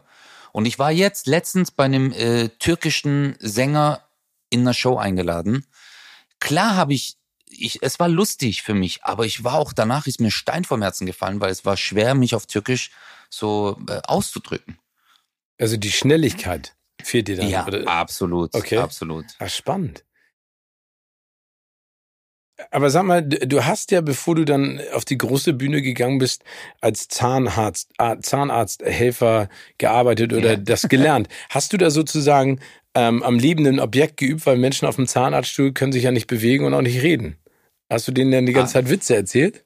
Du, äh, ich habe beim Zahnarzt, äh, habe ich klar, ich habe immer wieder Gags gemacht. Und dann habe ich, äh, ich habe eigentlich überall in meinem Leben äh, Späße gemacht. Beim Zahnarzt war es halt besonders äh, interessant für mich, weil viele gedacht haben, ich bin der Arzt. Äh, weil äh, ein Mann als Zahnarzthelfer gibt's ja nirgendwo. Du warst ja auch, glaube ich, der Erste in Baden-Württemberg, ne? Ja, also bei uns, ich habe das, äh, es gab bei uns auf der Schule, gab es keinen einzigen Typen. Ich war der Einzige. Wie? Äh, bei eurer, auf der Zahnarzt, ich mache immer Harz, Zahnarzthelferinnen-Schule. Warst genau. der Einzige? Genau, weil es gab, äh, es ist die Hoppenlau-Schule, da sind die Arzthelferinnen, äh, Bäcker etc., da gibt's so eine Hauptstelle, aber die Zahnarzthelferinnen, die hatten eine Außenstelle und es war halt eine Schule mit, keine Ahnung, 250 äh, Schülerinnen und ich. Also eigentlich das gleiche wie bei Titanic. nur besser, halt, nur besser, ja. glaube ich, in diesem Fall. Ne? Nee, du, es war ja, ich war, äh, für die Mädels war ich ja asexuell. Äh, ich fand das auch so cool. Also ich war dann halt irgendwann so wie der Bruder äh, für die alle. Und ich habe das dort auch so selbst wahrgenommen. Ich hatte halt so meine Freundinnen, weißt du, mit denen du abgehangen bist und es war, das war ja auch das Schöne. Es war nie so dieses, hey, ich will irgendjemanden anmachen oder so, sondern es war halt so wie, hey, was geht? Und das Schöne war, ich war dann in diesem Frauenkosmos mit drin. Ich habe mitbekommen, drei Jahre lang, überleg mal, äh, wieso kennst du so äh, so ein Wolfsrudel, was so ein Kind findet und es wächst dann dort auf? so kam ich mir der vor. Mogli der Zahnarzthelferin. Genau. Absolut. Und äh, es war halt mega, weil die Mädels sich dann halt geöffnet haben, auch so über ihre Freunde geredet haben und das so. Oder äh, wie die zum Beispiel mit Reaktionen von Männern umgehen. Dass sie zum Beispiel sagen, ach das, wenn ein Mann dir das schreibt, das ist schrecklich. Wenn da, oh mein Gott. Und die haben halt über alles geredet. Und das war, ich habe viele Sachen gelernt, wirklich. Also ich kann Nägel machen, das ist jetzt kein Witz. Ich kann Nägel machen, also auch so Neumodellage und äh, da, wo du im Nagelstudio machst. Ich kann Augenbrauen zupfen, äh, ich kann äh, Komm ich mal Masken zu dir. machen. Hey, wirklich, Steven. Deswegen mach ich mir gar keine Sorgen wegen dieser Comedy-Branche. Äh, wenn nicht, mach ich ein Kosmetikstudio auf. Und? Mit Dönerspieß. Ja, Kosmetikstudio mit Dönerspieß und Zahnreinigung. Die, ey, das ist. Das ist das. Das ist ein richtiges Konzept. Aber ich würde den dann immer nur als Dankeschön am Ende einen Döner geben, nicht vorher. Weil das ist ganz schön anstrengend, glaube ich. Ja, das kann auch gut äh, äh intensiv riechen. Aber sag mal, ähm, wann hast du denn gespürt, dass vielleicht der Zahnarzthelfer äh, Raum oder der Raum in einer Zahnarztpraxis nicht mehr dir genug tut, sondern dass du auf die Bühne willst. Also wann, wann war für dich, sagen wir, die Initialzündung zu sagen, ey, ich versuche das jetzt mit meiner Comedy. Ich habe irgendwie Spaß dran, andere Leute zum Lachen zu bringen. Ich habe selber Spaß, äh, vor Publikum aufzutreten. Steven, das Problem bei mir war ja in meinem Leben, ähm, ich bin zehngleisig gefahren. Also ich habe mehrere Dinge gleichzeitig gemacht. Und viele sagen immer, man kann nicht auf allen Hochzeiten gleichzeitig tanzen. Doch kannst du, wenn du ein gutes Zeitmanagement hast. Und bei mir war es wirklich so, es haben mich so viele Dinge interessiert Deswegen habe ich die auch gemacht. Ich habe ja zehn Berufe in meinem Leben gemacht. Ich habe ja beim Schuh- und Schlüsseldienst gearbeitet, beim Zahnarzt. Ich war Veranstalter, Choreograf, Tänzer, Tanzlehrer, äh, Veranst äh, weißt du, also so Barkeeper, ja, toll. Äh, Verkaufsleiter, Sportlehrer, alles gemacht. Aber weißt du warum? Weil es mich interessiert hat. Ich wollte immer wissen, wie ist denn das, wenn man beim Zahnarzt arbeitet? Also du bist extrem neugierig. Ja, und deswegen habe ich, äh, bin ich immer nebenher, äh, habe ich das gemacht, weil äh, Breakdance, und jetzt kommt dieser Aufschluss zur Comedy, ich habe ja mit äh, 13 Jahren mit Breakdance angefangen, mit 14, das habe ich gemacht, bis ich 32 Jahre alt bin. 33 habe ich Breakdance unterrichtet, äh, ab dem 17. Lebensjahr. Davor habe ich aktiv getanzt und äh, nebenher habe ich halt diese ganzen Berufe gemacht äh, und nebenher habe ich mich noch selbstständig gemacht. Ich war auch eine Zeit lang Grafiker. Ich habe Logos und äh, CIs für äh, Firmen gemacht. Ich weiß nicht, aber ich war halt immer interessiert an der Sache. Und jetzt kommt es auch zur Comedy. Ich habe ähm, früher bin ich immer bei Veranstaltungen auf die Bühnen gerannt, bei Breakdance-Veranstaltungen im Jugendhaus, weil ich fand es immer so langweilig, wie die Moderatoren dort moderiert haben, weil die waren immer so, yo, yo, hey Leute, jetzt kommt die nächste Crew. Yeah, hier haben wir United B-Boys. Und weißt du, wenn du das vier Stunden lang hörst, yeah, yeah, was geht, dann hast du irgendwann keinen Bock mehr. Und ich habe mir immer gedacht, warum machen die keine Witze? Also bin ich einfach auch bei so Veranstaltungen auf die Bühne gerannt, wenn der Moderator gerade runter ist, hab mir das Mikro gepackt und hab so äh, Sachen reingeredet. Hab dann gemeint, ey, der Gewinner bekommt heute 20 Kilo Schweinefleisch und äh, bin wieder und die Leute haben so gelacht und irgendwann war es dann halt so, dass die Leute drauf gewartet haben, was macht Özcan diesmal wieder? Und irgendwann hat dann ein Kumpel gemeint, der DJ Nobody Daniel heißt der. DJ hey, Nobody Daniel? Nee, also er heißt DJ Nobody, so. aber sein äh, tatsächlicher Name ist Daniel. Okay. Das Interessante an der Hip-Hop-Szene ist, ich kenne Leute schon seit 30 Jahren, aber ich kenne die nur mit ihren Hip-Hop-Namen. Viele. Der eine heißt Storm, Thunder, Funky Legs und dann triffst du die 30 Jahre später und dann sagt er so, hey, Özcan, wie geht's? Kennst du mich noch? Und ich so, äh, sorry, ich weiß gerade nicht. Ich bin Sedat. Ich so, Sedat, der so Funky Legs. Ich so, alter Funky. Weißt du so, wenn du, dann kommt der normale Name von früher. Und äh, der hat dann zu mir gemeint, der DJ Nobody, hast du nicht mal Bock, das Battle of the Month, also das ist so eine monatliche Breakdance-Reihe zu moderieren. Und ich war so, oh mein Gott, der so, hey, es gibt halt wenig Geld. Ich so, ich will kein Geld. Lass mich nur das machen.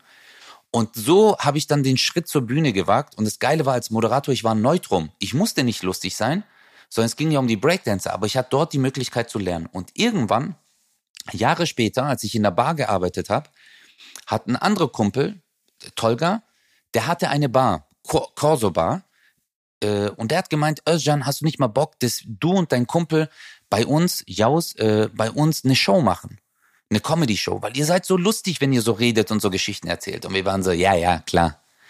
Weil, weißt du, wenn du so Comedians anguckst im Fernsehen und dann das mit deinen Geschichten vergleichst, die du nach Feierabend in der Bar erzählst, denkst du so, Alter, wir sind doch keine Comedians. Wir sind halt Leute, die unter Kumpels Geschichten erzählen.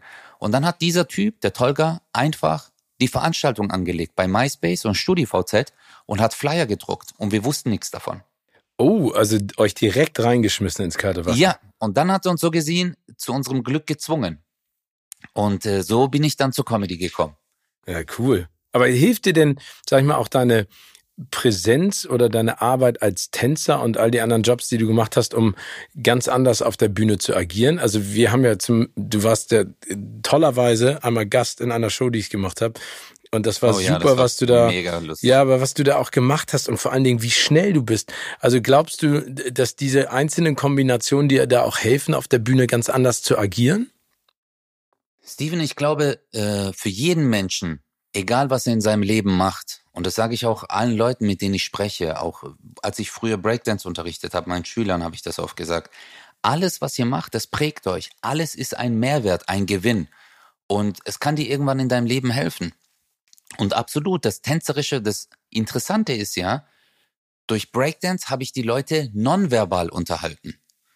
Mhm. Und das, also ich musste lernen, wie kann ich, ohne etwas zu sagen, auf der Bühne Musik darstellen, so dass es die Leute unterhält. Und dann kam die Comedy und das genau das Gegenteil. Wie kann ich die Leute verbal unterhalten?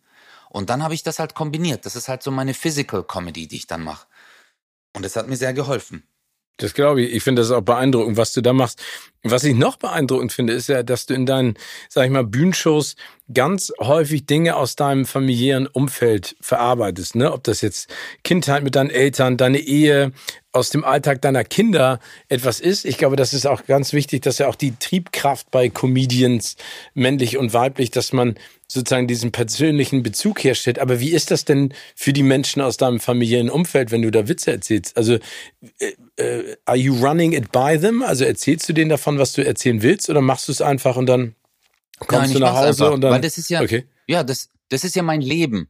Und äh, wenn ich auf die Bühne gehe, ich versuche wirklich, das ist das Authentischste, was ich machen kann. Ich erzähle Sachen, die mir passiert sind. Und wenn mir etwas passiert in meinem Leben, dann erzähle ich das auf der Bühne. Das ist so, wie wenn ich es Freunden erzählen würde. Hey, mein Vater hat das und das gesagt. Oder meine Mama ist so. Oder meine Kinder machen das. Oder äh, das ist ja das, was mir wirklich widerfahren ist. Aber ich, äh, es ist ja nie zynisch. Also mein Vater, klar, wenn ich dann sage, hey, mein Vater sagt, ich wäre ein Arbeitsloser, der Witze erzählt, ja, das sind dann so, dass er mich fertig macht und alles. Äh, aber mein Vater ist ja selber ein lustiger Typ. Das hat mich ja geprägt, weil er war so ein ironischer Mensch er hat immer mich so immer einen Satz reingedrückt. Egal was ich gesagt habe, mein Vater hatte sofort eine Antwort und halt immer äh, humoristisch angesetzt. Und das hat mich halt voll aufgeregt. Und äh, zum Beispiel, ich wollte ins Jugendhaus, er hat gesagt nein. Und dann habe ich gemeint, ich gehe jetzt. Der so, ja, kannst gern machen, aber mach die Tür bitte zu und äh, schließ, äh, wir schließen ja dann sowieso von innen ab. Und äh, du kannst mir so einen Brief schreiben von deinen Kumpels, wo du dann die kommenden drei Wochen schläfst. Und er war immer so. Weißt du, immer. Äh, er hat dann mich immer auch fertig gemacht und das fand ich immer so cool, weil das hat mich, glaube ich, auch sehr geprägt. Und aber daher du hast eine tolle ich Kindheit. ganz offen. Also ich auch wenn danke, ihr wenig Platz hattet, aber das war klingt ja so, als wenn ihr euch äh, dadurch Steven, noch enger ähm, auch verbunden habt, ne?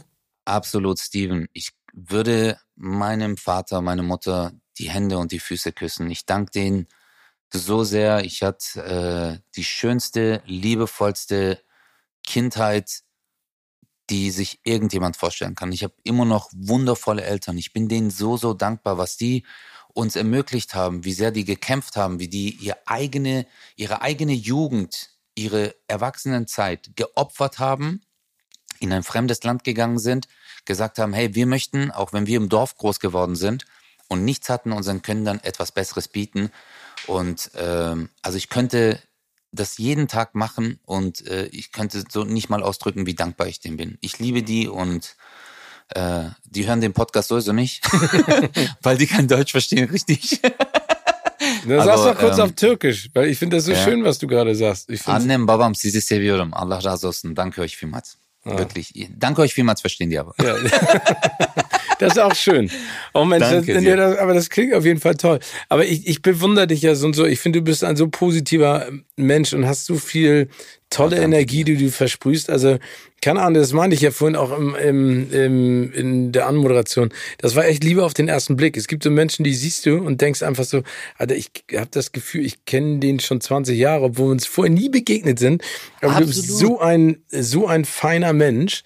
Und aber ich kann das nur zurückgeben, Steven, sorry, dass ich unterbreche, aber weißt du, was für ein Flash das für mich war, als ich dich das erste Mal gesehen habe und du so herzlich zu mir warst und wusstest, du warst so, hey, Özcan. Und ich war so, Steven Gates kennt meinen Namen. Weißt du so, ich war, für mich war das halt so der andere Part. Und bis, äh, das ist ja das Wunderschöne so, äh, dass du auf dieser menschlichen Ebene, das, was du gesagt hast, man lernt sich kennen, aber denkt so irgendwie, hey, ich mag den. Ja. Das ist so, wir kennen uns schon lange. Mega. Nee, es ist toll. Kannst also ich hoffe, dass, dass wir uns äh, noch ganz häufig begegnen. Aber jemand anders, den du auch sehr, sehr liebst und schätzt, das ist ja der Bastian. Ähm, oh ja. Und äh, weißt du, was das Witzige ist? Irgendjemand hat mal auf Instagram geschrieben, dass Bastian und ich eigentlich äh, Brüder sind, die getrennt wurden, weil wir uns so ähnlich sehen. äh, was ich was ich sehr interessant finde. Aber sag mal, wie wie ist es denn bei euch äh, zu Bratwurst und Baklava gekommen? Äh, zu einem Podcast, der extrem erfolgreich ist. Danke dir, mein lieber. Bratwurst und Baklava ist eigentlich, erstens, du und Basti könnt auf gar keinen Fall verwandt sein, weil du erstens gut aussiehst und normal reden kannst. Ja, weil Basti lispelt und ist hässlich. Aber das zweite, nein, das Ding ist, Basti und ich, es war ja, äh, mein Management hat gemeint so, hey Özcan, kannst du dir vorstellen, einen Podcast zu machen? Und ich war so, äh, was ein Podcast? Ich wusste nicht mal, was es ist. Beschämenderweise, Steven. Naja, Und, also das äh, ist ja nun auch jetzt ein äh, paar Jährchen erst richtig aktuell, ne? Ja, äh, aber trotzdem, kennst du so, ja, ja. andere Leute sind so, hey, Podcast, ich höre schon zwölf Stück und bla bla zeitgleich. Und äh, dann haben die gemeint mit dem Bastian Bielendorf und ich wusste, dass es Bastian Bielendorfer gibt. Ja. Ich kannte ihn, habe so zwei, drei Videos gesehen, aber wir hatten nur, nur so Hallo, Hallo. Und dann haben die gemeint, hey, geht doch, trefft euch doch mal und guckt mal, äh, ob das so funktioniert. Basti will einen Podcast machen mit jemandem. Und da habe ich gemeint, ja, cool. Hab mit dem geschrieben und haben gemeint so, hey, komm, wir treffen uns in der Weidengasse in Köln beim Dönerladen dort.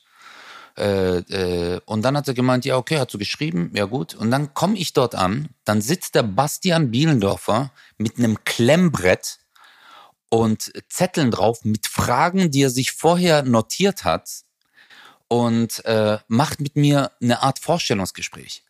Und ich, er hat dann wirklich auch so gestartet. Ja, schön, dass du hier bist. Ähm, ich habe so ein paar Fragen äh, für dich jetzt vorbereitet und würde das jetzt mal gerne äh, dich auf diese Art und Weise besser kennenlernen. Und ich war so, Alter, will du mich verarschen oder was? Und dann saß mir dran, dann hat er mir so 20 Fragen gestellt. Dann haben wir so Döner gegessen äh, oder so. Und dann habe ich gemeint, hey, ich lade dich ein. Und der so, äh, was, was? Und dann war der schon überfordert. So, jemand lädt ihn aufs Essen ein. So, äh, der so, äh, nee, wir können gar dran zahlen und so was. Weil der so ein richtiges Lehrerkind halt. Und äh, dann hat er zu mir gesagt, äh, ja, das war ein tolles Gespräch, aber ich bin ja noch mit anderen Leuten im Gespräch und ich melde mich bei dir. Und ich war so, was? Hey, ich war dann so sauer, hab dann so meinen Manager angerufen. Ich so, hey, will der Typ mich verarschen oder was? Was ist denn los mit dem? Und dann hat er gemeint so, nein, nein, der ist halt so. Und das Interessante ist, wir haben ja dann dieses Abenteuer gewagt und ich kenne ihn nicht, er kennt mich nicht. Und wir haben uns über diesen Podcast kennengelernt wirklich, die Geschichten, die er mir erzählt oder die, die ich ihm erzähle, sind so Sachen, die wir zum ersten Mal hören. Und so haben wir uns kennengelernt, schätzen gelernt und inzwischen sind wir wirklich Freunde geworden. Also Freunde, die sich schreiben, hey mein Bruder, wie geht's dir? Ich hoffe, es ist alles okay. Wie geht's äh, Family und so. Also wirklich, dass man sich auch außerhalb des Podcasts anruft, fragt, wie es einem geht. Und äh, das ist die Magie vom Bratwurst. Aber er ist wirklich immer noch ein Fischmack. Er ist hässlich, ich hasse ihn, aber ist, ich liebe ihn. Ein Fischmeck, das habe ich ja. auch lange nicht gehört. Ein Fischmeck. Fischmeck, ja, ist bei uns im Süden war das früher so eine Art, äh, jemanden so, äh, du, du trottelmäßig, hat man, ey, so ein Fischmeck. Der Bastian, der Fischmeck. Sag mal, könntest ja. du dir denn, ähm, also, weil wir vorhin ja auch über Serien gesprochen haben und du Monty Python gesagt hast, gibt es denn äh, für dich auch grundsätzlich mal durch deine Liebe zum Film und zur Serie Hättest du nicht auch mal Bock, äh, fiktional etwas in Richtung Comedy zu machen? Also gibt's da wow. Schauspielgrößen, die du auch äh, bewunderst, männlich und weiblich? Absolut, absolut. Also ich, für mich wäre das natürlich ein Traum. Wiederum muss ich sagen, Steven, ich habe ja früher äh, auch so, ich war ja Quereinsteiger im Theater. Also dadurch, dass ich die erste Comedy-Show, die ich, wo ich dir erzählt habe mit Jaus, ähm, die wir gemacht haben bei dem Tolga, da waren äh, Kollegen aus dem Theater aus Stuttgart da und einer, Günter Brombacher, ein großartiger Schauspieler, Theaterschauspieler, hat mich dort gesehen, hat gemeint, hättest du nicht Lust im Theater zu spielen? Und dann habe ich so mit denen im Theater gespielt und das sind dann halt richtige Schauspieler und ich habe gemerkt, boah, die sind krass und ich kann's nicht. Und ich habe es jahrelang versucht und ich weiß ja auch, ich weiß, ich habe sehr viel Respekt vor diesem Beruf. Ich hätte natürlich unglaublich viel Lust, damit zu machen. Es wäre für mich ein Traum. Und äh, aber ich weiß auch, dass das, äh, weil viele denken immer so, ja cool, dann machst du den Film mit und guckst in die Kamera. Aber das sind ja so diese Kleinigkeiten, auch zum Beispiel der Film Die Zwölf Geschworenen. Ja. Oh. Weißt du, diese Bewegungen, nur nichts zu tun, ja. ist schwerer als etwas zu tun. Und äh, deswegen habe ich ext extrem viel Respekt. Ich hätte voll Bock drauf. Und natürlich gibt's äh, Kida Kode Ramadan zum Beispiel. Den feiere ich so ab. Auch so ähm, äh, klar, die ganzen Schauspieler, die man halt so in Deutschland kennt, gell? Also auch so äh, Moritz bleibt treu, feiere ich mega. Ja, Den, Moritz äh, ist super, Kida oh, ist super, Freddy Lau ja. ist super. Freddy, ja, ja ne, Mann, aber, Freddy Lau ist dann, mega. Ne, aber dann auch Matthias Schweighöfer und Florian Matthias, David Fitz und David Till Schweiger. Die sind einfach mega. Ja, nee, da, da haben wir richtig gute, also das ist absolut, ich, ich glaube, das Spannende ist ja immer, also was ich so toll finde, ist, wenn du dir das mal anguckst, wie viel schwieriger es ist, jemanden zum Lachen zu bringen, als jemanden zum Weinen zu bringen. Ne? Also deswegen bewundere ich das, deine Gabe und deine Fähigkeiten, das ist ja auch im, im Film extrem schwer. Also es gibt ähm, Filme, ich, also Bridesmaids zum Beispiel mit, ähm, mit Melissa McCarthy und äh, mhm. den ganzen, den fand ich so unfassbar damals. Brautalarm, da habe ich mich weggeschmissen, aber auch. Brautalarm, den, warte mal. Kennst du nicht Brautalarm? Ey, Nein, oh, ich habe Brautalarm, Braut wirst, also das ist, also und das, das schmälert ihn eigentlich, wenn ich das sage. Das ist im Prinzip das weibliche Hangover, aber tausendmal besser. Nein, fand, wirklich? Ey, ey, ganz im Ernst, das war der Breakthrough von Melissa McCarthy. Den musst du dir angucken. Der ist so, so lustig. Also ich fand ihn großartig. Ich habe den damals gesehen und ich habe äh, vor also vor Lachen auf dem Boden gelegen. Ne? Und, und wen ich dann, um bei Hangover zu bleiben, wen ich einfach toll finde, ist äh, der Zach Galifianakis, der mit dem Bart. Den finde ich, ey, der, der, weil der so eine so eine trockene, tumbe Art hat, seinen Humor auszuspielen. Absolut. Also das finde ich bewundernswert. Äh, aber ich kann mir das total gut vorstellen bei dir, dass du da auch irgendwann. Aber ich finde es halt spannend, ob, ob, ob diese äh, Transition von von der Bühne ähm, in so einem fiktionalen Bereich funktioniert. Aber also ich, würde. In ich den USA funktioniert's ja. In den USA sind ja alle die, die in so Comedy-Filmen mitgespielt haben, es waren ja früher Stand-up-Comedians. Ja, Will Ferrell zum Beispiel. Ja. Oh. Will Ferrell, Jerry Seinfeld, ja. ähm, die Wayne Brothers, ähm, dann äh, obwohl der ist mir der der Gag äh, die der von Hangover wie heißt der nochmal Zach Galifianakis ja äh, Saki, Saki. Äh, der war, der ist ja auch Stand-up-Comedian. Ja, ja, also. Aber so wie du sagst, diese äh, Über, Überleitung vor die Cam ist eine ganz andere Welt. Ja, aber trotzdem. Also ich, ich, ich ja. drücke da die Daumen, dass, dass ich dich da mal erleben darf. Aber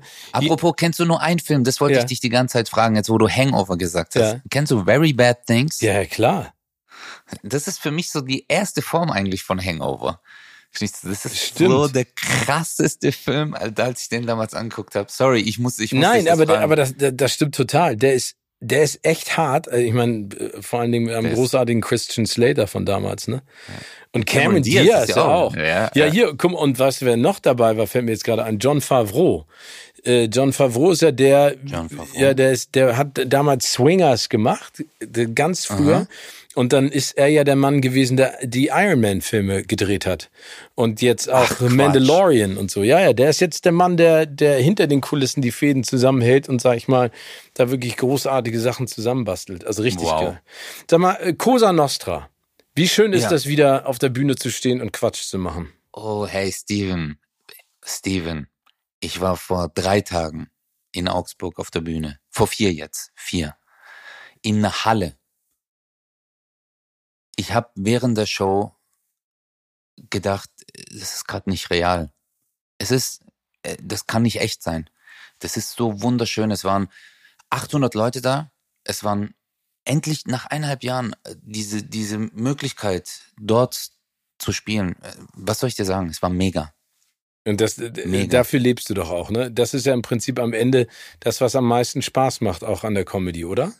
Absolut. Also diese, diese Nähe zum Publikum. Also klar, Fernsehen ist auch sehr schön, ja, und die Menschen zu unterhalten, äh, aber dieses Live, dieses Lebendige, dieses Organische und das Schöne ist ja auch, der Film, äh, also die, die Show verändert sich. Es gibt nie eine Solo-Show, die der anderen gleicht. Es ist immer organisch. Es ruft jemand was rein oder weißt du, das, was viele nicht wissen, also bei mir ist es zumindest so, wenn ich eine Geschichte erzähle auf der Bühne, dann bin ich dort. Das ist, klingt ein bisschen psycho und krank, aber wenn ich jetzt zum Beispiel sage so, hey, äh, kennt ihr das, du bist beim Bäcker und in dem Moment ist es wie bei der Matrix, dass auf einmal um sich herum so sich so eine Bäckerei aufbaut. Und dann stehe ich dort und ich rede dann mit der Verkäuferin, ich spiele dann die Szene nach und dann bei der siebten Show kommt auf einmal jemand rein, den ich nie davor erwähnt habe, weißt du, und dann ist da halt auf einmal ein Albaner und dann sage ich so, und dann kommt ein Albaner rein und dann entsteht wieder was Lustiges und das liebe ich halt. Das ist das Schöne. Also, dass du sozusagen die Welle mitreitest, egal wie sie kommt und ja. ja, das ist cool. Aber das ist ja auch, also das heißt, wenn du auf die Bühne gehst, hast du zwar ein Grundkonzept, aber das hast du so verinnerlicht, dass du im Prinzip auf alles, was von außen kommt, reagieren kannst spontan. Absolut, absolut. Und äh, das ist ja auch das, was eine Live-Show ausmacht. Das ist ja auch, guck mal, viele gehen auch auf Konzerte, die kennen die Lieder, aber dann live auf einmal, dass der Sänger äh, oder der Gitarrist auf einmal ein Solo droppt, ja, wo man sich denkt, so, boah, geil, wo du, äh, wo es auf dem Album aber nicht drauf ist. Und die denkst so, jetzt zeig dir mal, was er musikalisch kann. Weißt du, so diese Energie, dieses Miteinander, das ist schon ganz anders. Aber dann erklär mir mal, warum du jetzt parallel zu diesem Gefühl, wieder auf der Bühne zu stehen, als Unternehmer Kompostwürmer züchtest? hey, geil. Ähm, das ist, äh, also guck mal, diese Kompostwürmer-Geschichte über einen Freund, das klingt jetzt auch äh, schon wieder wie eine Szene von Very Bad Things und äh, auch von Hangover, weil äh, der Freund von mir ist Zahnarzt. Ja, Johannes Wabelidis heißt er. Ja.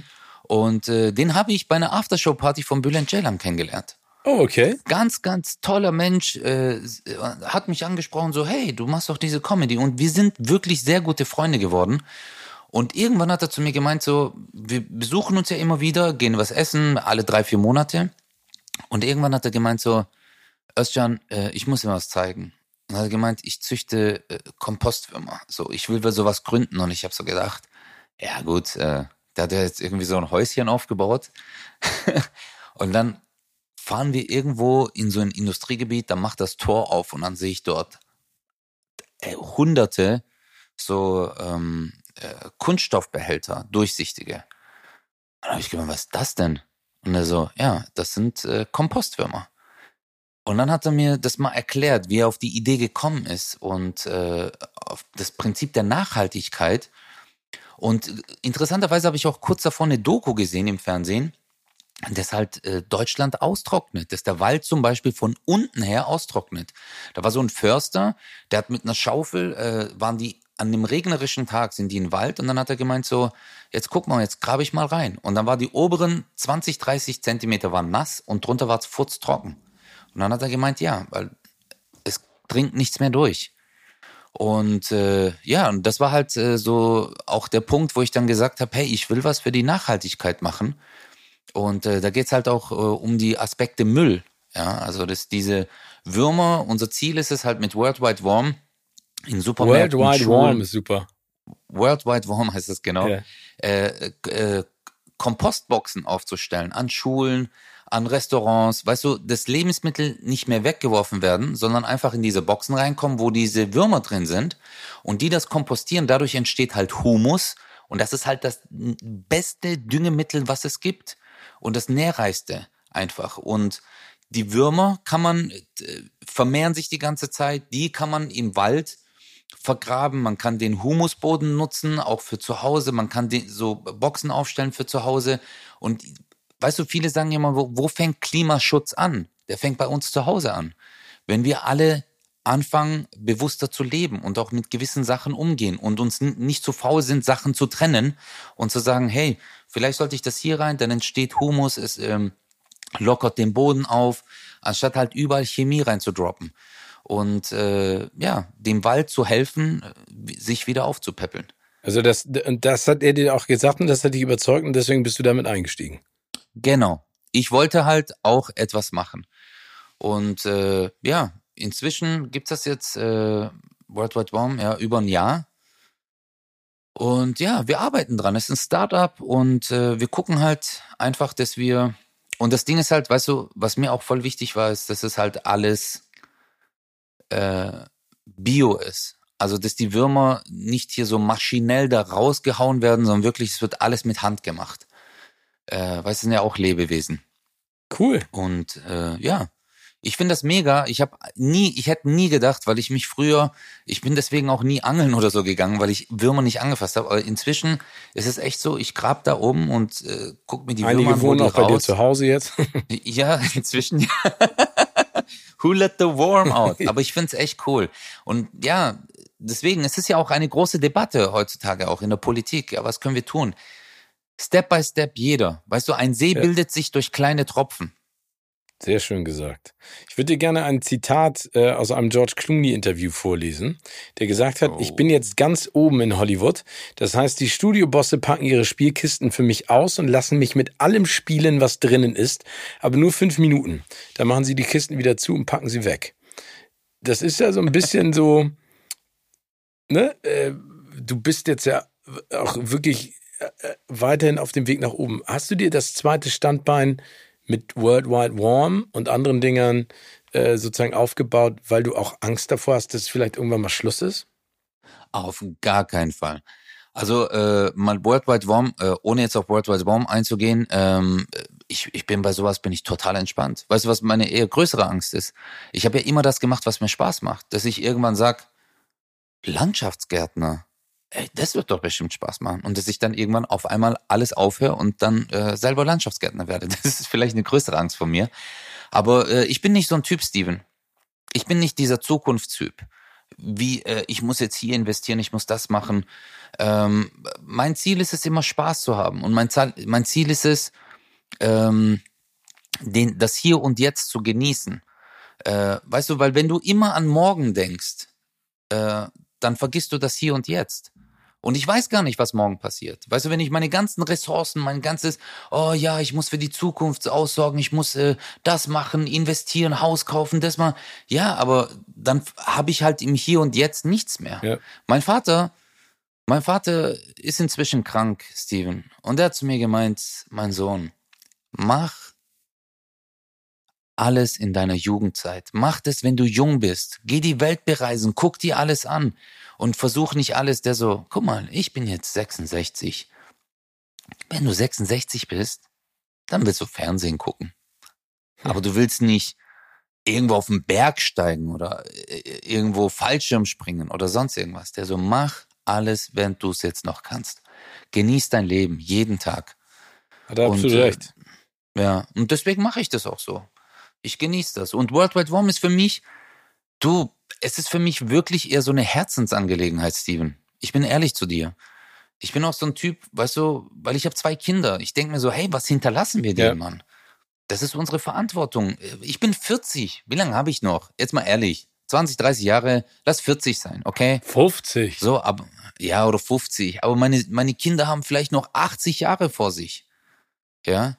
Und was, was hinterlassen wir denen? Ja. Und das ist mir schon wichtig. Und deswegen habe ich mir gedacht, komm, Nee, ich finde das toll.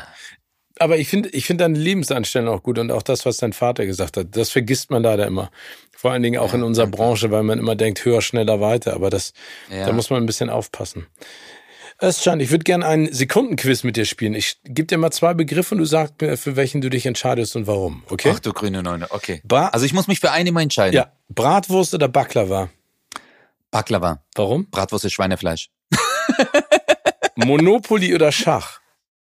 Schach. Ich bin schachsüchtig. Bist du?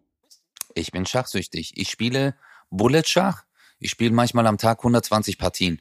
Er eine Minute, ich eine Minute oder sie eine Minute, ich eine Minute. Im Ernst? Also bist du richtig gut, sonst hätte ich gesagt, wir spielen irgendwann mal. Aber da haben nee, wir gar ich bin keinen überhaupt nicht gut. Das ist ja das Schlimme. Ich bin bei, keine Ahnung, 1450 oder 1500. Das ist ja gar nichts. Aber das macht trotzdem, ich finde es ein großartiges Spiel. Das hat äh, mein Vater uns beigebracht. Ich weiß auch noch, dass ich mir irgendwann zum zehnten Geburtstag mal äh, so einen Schachcomputer damals äh, gewünscht Geil. habe. Aber die Schachcomputer waren damals im Prinzip ein elektronisches Schachbrett und du musstest die, die Figuren immer reinstecken. Ich weiß nicht, ob du das noch erinnerst, ne? damit Ja, ja, sozusagen natürlich, der Kontakt natürlich. entsteht. Aber so cool, und der hat mich immer fertig gemacht. Äh, ich ich finde es ein großartiges Spiel. Aber das ist gut. Ich habe ja sehr spät angefangen. Ich habe mit 25 Jahren angefangen und erst jetzt, äh, die Verstanden. letzten paar Wochen, genau, jetzt blicke ich es erst. Nee, nee, ich äh, lese jetzt ein paar Bücher und gucke mir YouTube-Videos an mit Eröffnungen. Also was ist wichtig, äh, welche Eröffnungsformen gibt es, weil das habe ich, ich habe Autodidakt war ich. Ich habe es einfach selber, äh, der Kumpel hat es mir beigebracht und dann habe ich halt äh, gesuchtet, im Internet äh, zu spielen und dann, äh, ja. Ah, cool. Schach heißt ja eigentlich äh, äh, äh, Sch- äh, Schachmaut. Schachmaut heißt äh, der König ist tot. Schachmatt. Ah, okay. Und äh, ja, ich, ich finde das Spiel sensationell und ist ja immer anders. Ja, absolut. Immer anders. Gibt es auch eine tolle Serie, Damen Gambit, kannst du dir auch mal angucken. Tolle Serie. Oh, das habe ich gesehen. Natürlich habe ich das gesehen. Tolle Wie Serie. gut ist diese ja, Serie? Anya, Mega. An, Anya Taylor Johnson. Vor allen Dingen, wie die aussieht, ne? Das ist, die hat so was ganz Besonderes. Geile Serie. Unglaubliche Schauspielerin. Die war wirklich Richtig gut, finde ich auch. richtig, gut. Ja, richtig gut. Urlaub in Antalya oder Mallorca? Mallorca. Ja? Ja, da war ich jetzt. Das ist der Hammer. Das ist der Hammer. Ich war das erste Mal in Mallorca jetzt vor ein paar Wochen.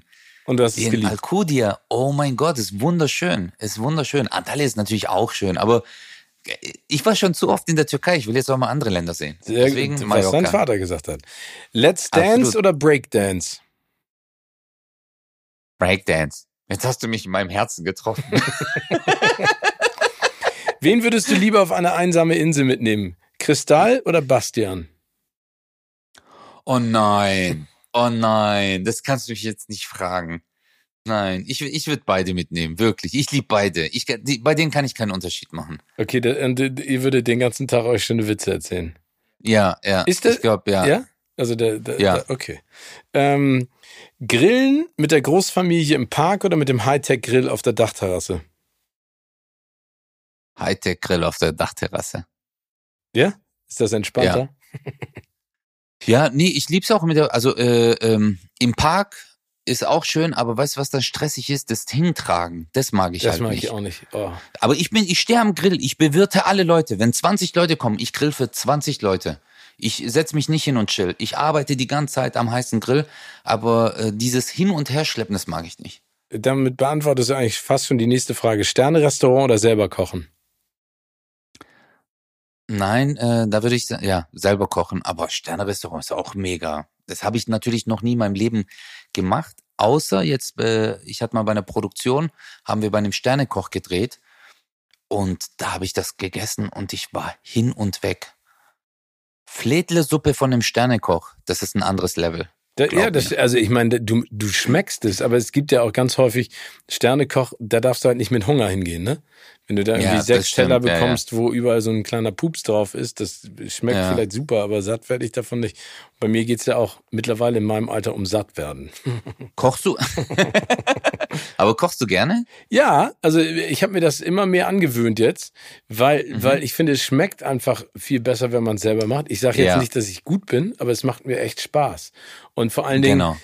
wenn man sich die Zeit dann doch nimmt, das hat ja auch so eine beruhigende, so eine, so eine Zen-Geschichte, weißt du? Du konzentrierst dich findest auf was. du auch? Ja, total. Oder, gell? Ja, super. Ich mag das auch so, diese Schneiden und dann alles schon so vorbereiten und alles. Das ist mega. Musik hören ein bisschen nebenher. Das ist schön. Aktivurlaub oder alle Viere von sich strecken? Ah, jetzt habe ich's verstanden. Okay, sorry. Alle ähm, Fünfe von sich strecken, Entschuldige, hätte ich bei dir sagen sollen. mm, Nee, Aktivurlaub. Also, Aktivurlaub. ja, ja. kannst du dich nicht hinlegen und einfach brutzeln? Nee. Doch, das kann ich auch, mache ich gerne, aber wenn ich irgendwo bin, ich will halt an so schöne Strände gehen. Also ich will halt so, auch wenn, wenn man sagt, hey, das, das ist eine schöne Aussichtsplattform, ja genau, ich will da halt auch hingehen. Also nur in einem Hotel, die ganze Zeit. Nee, um, das, nee, das ist mir zu monoton. Das geht nicht. Nee, monoton. Film oder Serie? Inzwischen Serie. Okay. Weil da die, Inzwischen Serie. Weil die Geschichten da noch besser auserzählt werden, ne? Ja, Außer wenn so, guck mal, Suits zum Beispiel, Mhm. das kann ich nicht mehr angucken. Also es gibt so Serien, wo ich weiß so, oh ja, jetzt kommt wieder eine Gerichtsverhandlung, jetzt kommt wieder das und dann wirst du wieder gewinnen und es ist so vorhersehbar. Ja. Aber wenn es eine gute Serie ist, dann auf jeden Fall Serien. Popcorn oder Nachos? Nachos. Mit dieser Schlotze Oh, mit diesem Salsa, mit dieser schlechten ja, Salsa. und diesem nicht existenten Käse, das sind äh, also Gen- genau, genau. Das ist ja das Geile am Kino. Es ist einfach schlecht manchmal. Und du denkst, egal, ich habe jetzt Hunger. ich hau mir das rein und danach habe ich Ja. habe ich fünf Tage lang Blähungen und Magenschmerzen. Und Sodbrennen Ja. des Grauens, ja. Komödie oder Thriller? Komödie. Ah, ich bin auch momentan voll auf Komödie, Serie und Film. Ich kann diese ganzen Morde nicht mehr ertragen. Ich schaff das nicht mehr. Ja, weil fertig. ich gucke auch inzwischen diese immer Medical Detectives zum Einschlafen. Deswegen will ich es jetzt nicht noch, wenn ich in Serien gucke oder Filme, äh, auch noch mal sehen, wie es äh, jemandem schlecht geht. So, ich habe jetzt eine andere Aktion für dich, mein lieber Özcan. Und zwar, stell dir mal Folgendes vor. Eine Gruppe Männer in einer türkischen Shisha-Bar. Einer erzählt vom letzten Film, den er gesehen hat, und fasst die Handlung dann für seine Freunde zusammen. Wie würde er folgende Filme in zwei Sätzen zusammenfassen? Du bist jetzt dieser Mann. Okay, Bruder. Avengers, Avengers Endgame. Bruder, wenn so alle krassen äh, äh, Superhelden dann so zusammenkommen und dann nehmen die alles auseinander, Bruder. Das ist krass. The Irishman. Und guck mal, kennst du die Mafia? Okay, und die sind dann so dort zusammen. Aber diese Geschichte, die dauert acht Jahre. Und das ist ein richtig geiler Film, Alter. Aber nimm dir mal acht Jahre Zeit, um den anzugucken, Alter. Casablanca. Oh, den habe ich gar nicht gesehen. Shit. Humphrey Bogart. Casablanca. Aufschreiben. Nee, habe ich wirklich nicht Auf, gesehen. Aufschreiben. Aber Inception hast du gesehen. Christopher Nolan. Ja, ja, okay, dann, Inception. dann fass mal den zusammen in zwei Sätzen. Bruder, geh mal in den Wald und da gibt's so Pilze. Wenn du die isst, Alter, und dann durchs Leben läuft, das ist Inception, Bruder. Lawrence von Arabien. Also guck mal, das haben die damals gemacht, aber heute wird das keiner mehr machen, weil sonst bist du am Arsch, Alter. Nimm Schuhcreme mit, Bruder. Shrek. Shrek. Also, guck mal, Hulk hat einen kleinen Bruder, der ist dick und nicht so muskulös und der hat einen geilen Film gemacht mit so einem Esel, den musst du reinziehen. Nee, der ist nicht auf Türkisch, nee, ist auf Deutsch, ja, ja. Blade Runner. Oh, Blade Runner habe ich auch nicht gesehen. Ich habe voll Oh, viele Filme Blade nicht gesehen, merke ich krass. mir. Ey, meine Liste wird Die- die immer wird länger, länger. Steven. Star Wars Teil 1 bis 9. Wow. Und das in zwei Sätzen? Ja. Bruder, da ist so ein Typ, dem seine Mutter, die hat mit ein paar Leuten was gehabt, aber irgendwann kam raus, der Typ im schwarzen Anzug ist der Vater. Und da sind noch so Roboter im Weltall, aber es, keine Ahnung, und so ein behaarter Typ, aber der ist kein Türke. Richtig geil. Ja. Der redet aber auch manchmal so. Richtig cool, Bruder. Ah, schön. Danke dir, Özcan. Sehr schön.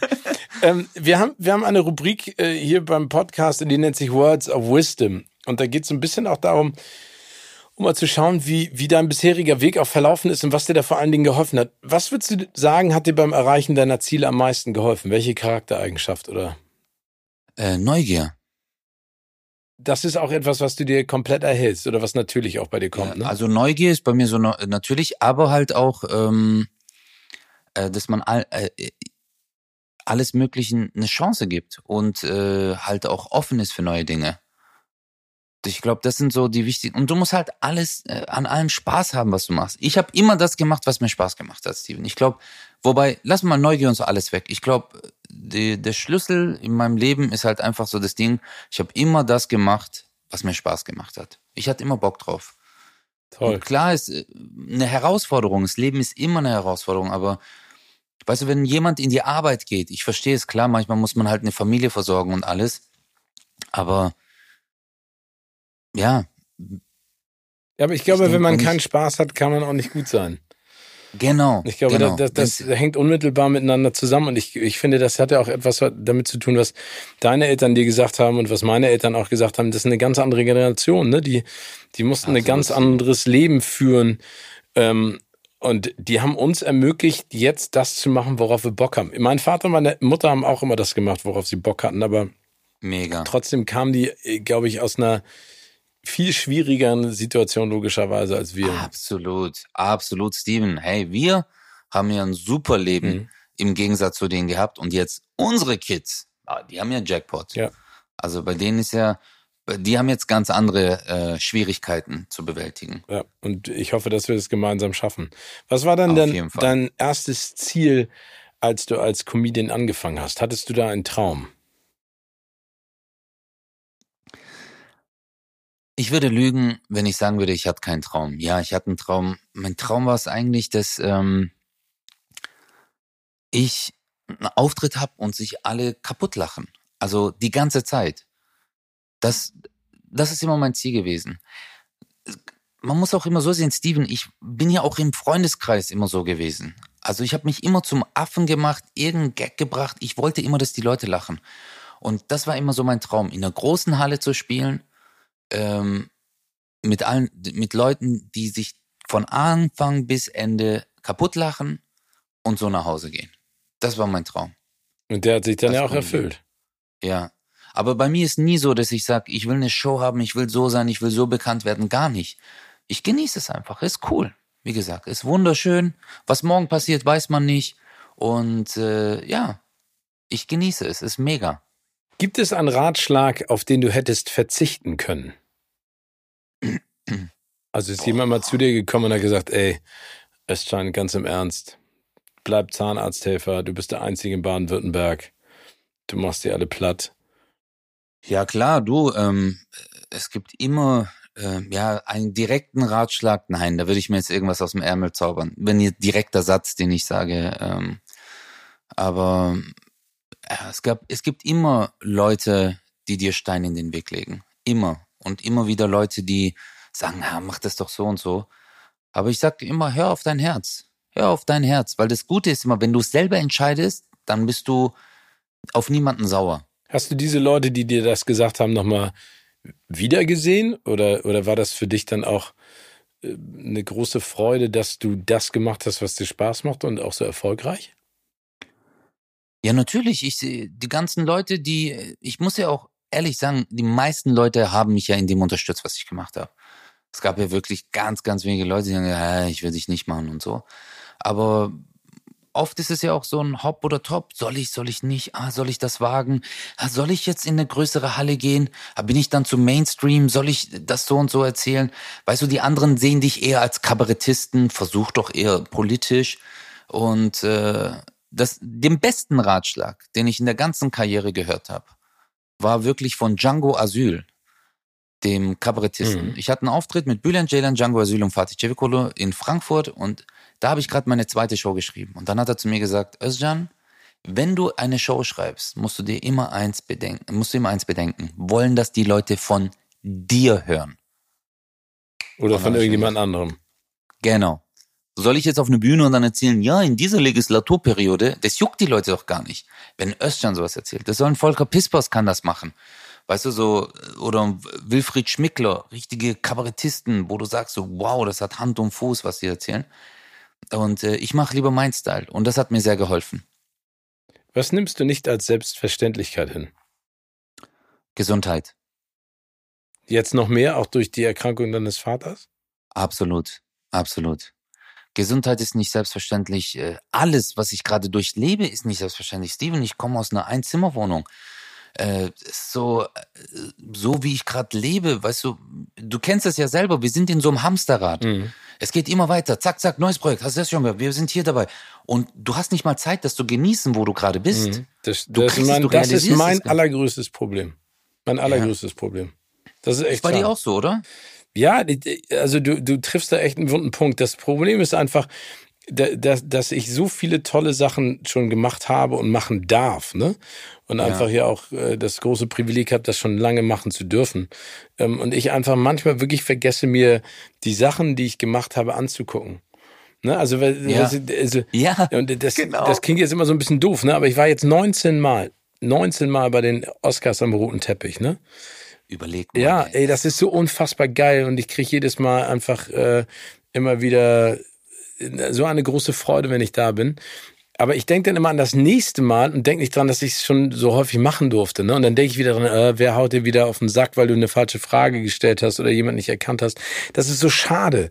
Das, der, Ja. ich, ich weiß nicht, ob das, würdest du sagen, das ist was Deutsches, dass man das auch so ein bisschen Nein, reingeballert nein, kriegt oder ist es überall so?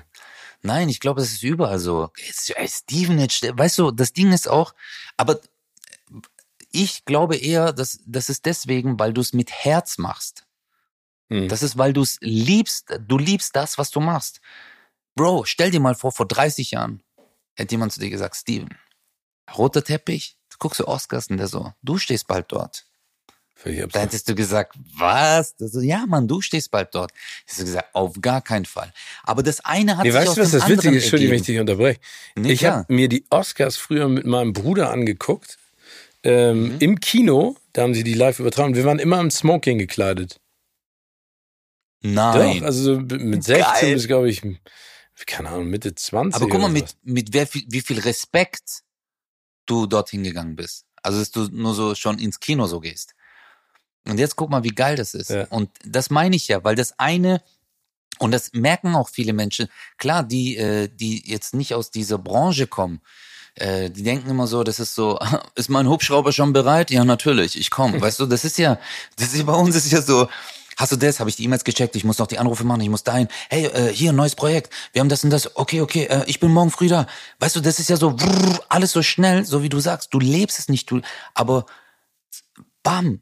Deswegen sage ich ja, wir müssen lernen, auch ich muss es lernen, diese Gegenwart manchmal zu genießen. Ja, Einfach so wie in Augsburg jetzt meine Show, wo ich mir gedacht habe, oh mein Gott, und da habe ich auch gemerkt, hey, ich bin jetzt noch dankbarer, dass ich einfach spielen darf. Ja. Das ist äh, äh, auch so ein Punkt. ja, das muss man sich anerziehen. Da muss ich echt noch extrem dran arbeiten. Ich auch, ich auch. Was würdest du als deinen größten Erfolg bezeichnen? Beruflich Ja. oder generell in meinem Leben? Also du kannst es, ich glaube, das ist immer schwer, aber beruflich und auch, auch generell in deinem Leben. Privat. Mein größter Erfolg war 1997. Okay. Da habe ich das erste Mal ein Mikrofon in die Hand genommen. Das war für mich, glaube ich, der erste Erfolg. Die Überwindung, das Mikro in die Hand zu nehmen. Da war ich Schulsprecher und äh, das war die Abschlussfeier von der Realschule. Ich habe die da damals hab auch moderiert. Damals Ah, nein, Ja, echt jetzt? ja. Ich habe die auch moderiert. Das, ich glaube, das war, wenn ich so zurückblicke, weil Erfolg messe ich nicht daran, was ich geschafft habe oder wie viele Leute mich kennen, sondern Erfolg messe ich mich daran, welche Überwindung ich überbrückt habe, also äh, überstanden habe, was, was ich, welche Hürde ich genommen habe. Und ich glaube, das war damals für mich die größte Hürde dort. Natürlich gab es so Momente, wo ich, äh, ich könnte mich, äh, ich würde gerne Zeitmaschinen, nochmal das erste Mal TV Total, das erste Mal Stefan Raab vor mir stand. Oh mein Gott, ich hätte ihn am liebsten geküsst, weißt du? Ich war so, ich bin bei TV Total. Das war so für jeden deutschen Comedian so. Oder erstes Mal Nightwatch oder erstmal Fernsehen. Und so, das war alles mega. Aber da, glaube ich, das war auch so der größte Schritt, den ich gemacht habe. Also diese, dieser, diese erst, dieser erste Moment, ne? Ja, wo ich, ich wusste, ich habe Bock, das mal zu machen, irgendwas zu sagen. Aber du, Steven, ich komme aus, wie gesagt, ich hatte nicht Markenklamotten. Ich bin nicht der Typ gewesen, der mit Nike Pullover äh, äh, alles äh, mit Marken, Levis, Nike Schuhe und Helly Hansen Jacke oder so. Das hatten alles die anderen. Ich musste mich mit Worten, mit meiner Art irgendwie äh, hocharbeiten bei den Leuten dass die sagen, Özcan ist cool, weil ich wusste, dass ich mit meiner Herkunft als Türke, äh, verstehst du, das sagt keiner so, wow, hey Türke, weißt du, wenn Argentinier bist, so, oh geil, Argentinier, aber so Türke ist schon mal so in Deutschland so, Minus. Dein Outfit ist Minus, meine Frisur war Minus Und ich hatte früher auch voll Komplexe wegen meinen Zähnen und so, weil ich so Lücken hatte. Und ich hatte nur, weißt du, voll der Komplexmensch. Ich bin so, ich bin hässlich, ich bin das. Und äh, äh, dann diese, äh, dich dann so hochzuarbeiten, das war schon äh, eine prägende Zeit halt. Ja, das glaube ich total. Aber es ist schön, wenn man zurückblickt und sich das einfach nochmal anguckt und dann sagt, auch wenn das damals scheiße war, es hat dann doch zu irgendwas Gutem geführt, ne? Absolut. Also das ja. ist ja auch diese klassische Frage, ob man auf dem Weg nach, nach oben oder zum Erfolg oder zur Selbstverwirklichung ob man das braucht, diese Niederschläge. Und das ist genauso wie Liebeskummer. Das ist das Schlimmste. Ne? Also ich, da, da leidet man so unfassbar. Aber wenn man ja. dann mit Abstand zurückguckt, dann sieht man immer, dass es, also es geht dir ja bestimmt auch so. Ich hatte, ich habe so häufig mir mein Herz brechen lassen. Ich glaube, ich, oh. äh, aber im Nachhinein äh, bin ich, äh, bin ich froh, dass ich jetzt an diesem Punkt bin, wo ich jetzt bin ich stelle mir dich auch wirklich so vor, also so wie ich auch. Also du bist, du bist ja so ein herzlicher Mensch. Du bist so, so ehrlich und ich glaube halt auch so, wenn dann so ein Mädchen Schluss gemacht hat oder oh. ihr euch getrennt habt, bist du so ein Typ, dem so die Mundwinkel runtergingen und so, so warum? Und ich war auch so. Ich bin dann immer der, der, der traurige Clown, bin ich dann. Ja, ich war auch so traurig. Ich kann mir das auch bei dir auch so, weißt, weil ich die so wichtig kenne. Ich weiß es nicht so, ob das du auch so am, äh, dein Herz war gebrochen und warst oh. so traurig. Ey, und dann habe ich, und weißt du, was ich denn zur Selbstkasteiung habe ich damals, ich weiß noch ganz genau, von Sting Fields of Gold gehört. Erinnerst du den Song noch? Wow, der so ja, ganz klar. melancholisch hatte, also ich weiß gar nicht inhaltlich mehr, was da besungen wird, aber ey, diese Melodie, die hat mich so runtergezogen. Ich habe mich, glaube ich, nochmal selber so so platt gemacht, aber ja, man man äh, man badet im Selbstmitleid. Äh, im Selbstmitleid und in der Trauer. Das auch, ich habe auch mal, ich habe Mariah Carey gehört damals. Oh. Nur Mariah Carey, immer wenn ich so verliebt war und dann so My All und so. Oh.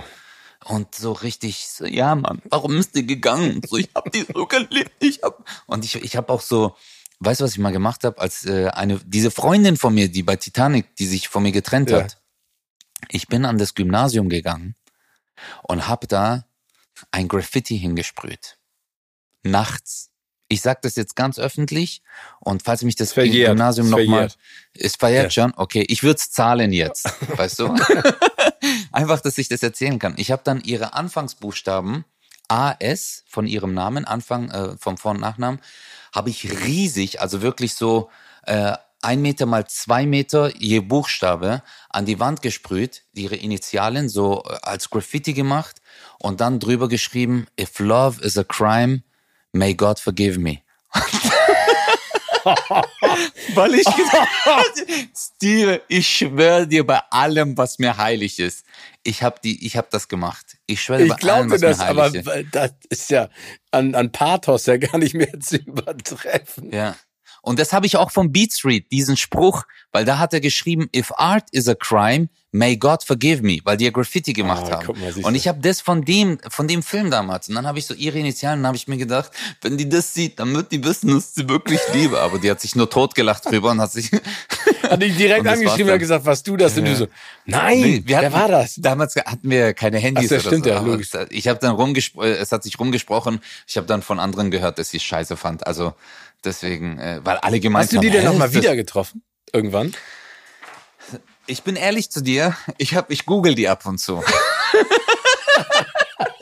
Weil das war das Mädchen, hey, ich war 14, 15, Alter. Das war die, die mir mein Herz am meisten gebrochen okay, hat. Okay, und was macht die jetzt? Also äh, die, die hat, ähm, die, sie hat einen Doktortitel. Sie ist, glaube ich, in der Forschung. Ihr Vater war auch Arzt, aber sie ist Ey, wärst irgendwie du bloß Zahnarzthelfer gewesen, dann äh, geblieben, dann hey, hätte Bro, sie aber soll ich dir mal was ja. sagen, Steven?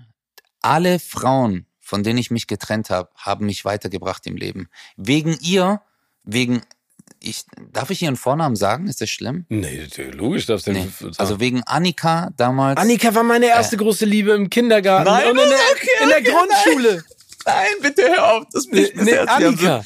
Ey, nee, und da Annika. kann ich dir ganz kurz eine Geschichte dazu erzählen, bevor du Erzähl mal bitte. Und ich war so bitte, in Annika verliebt und dann haben wir immer Star Wars gespielt und ich habe immer gesagt, sie ist Prinzessin Leia und ich bin Luke Skywalker, wow. weil ich dachte, die kommen zusammen. Bis dann rauskam, die sind Geschwister. Was für eine Scheiße, du. Ich wollte ihr Herz erobern. Ach, das ja. Oh nein, dieses geht nicht, du. Wir sind Geschwister. du so scheiße, ich muss. Ich muss, du bist echt. Und dann, dann dieser Spruch. Ey, ich, weißt du was, die, die, kennst du das noch von früher so? Ey, Steven, du bist wirklich so nett und so süß. Und dann Ja. dachte ich so, okay, du hast keinen Bock auf mich, jetzt weiß ich Ja, Bescheid. du wusstest Ja, schon genau. so, ey, ich muss mit dir reden. Ich weiß noch, eine andere Freundin, ich habe so geweint vor ihr. Die hat so zu mir gesagt, so, ey, es geht nicht, ich habe im Urlaub jemand anderen kennengelernt.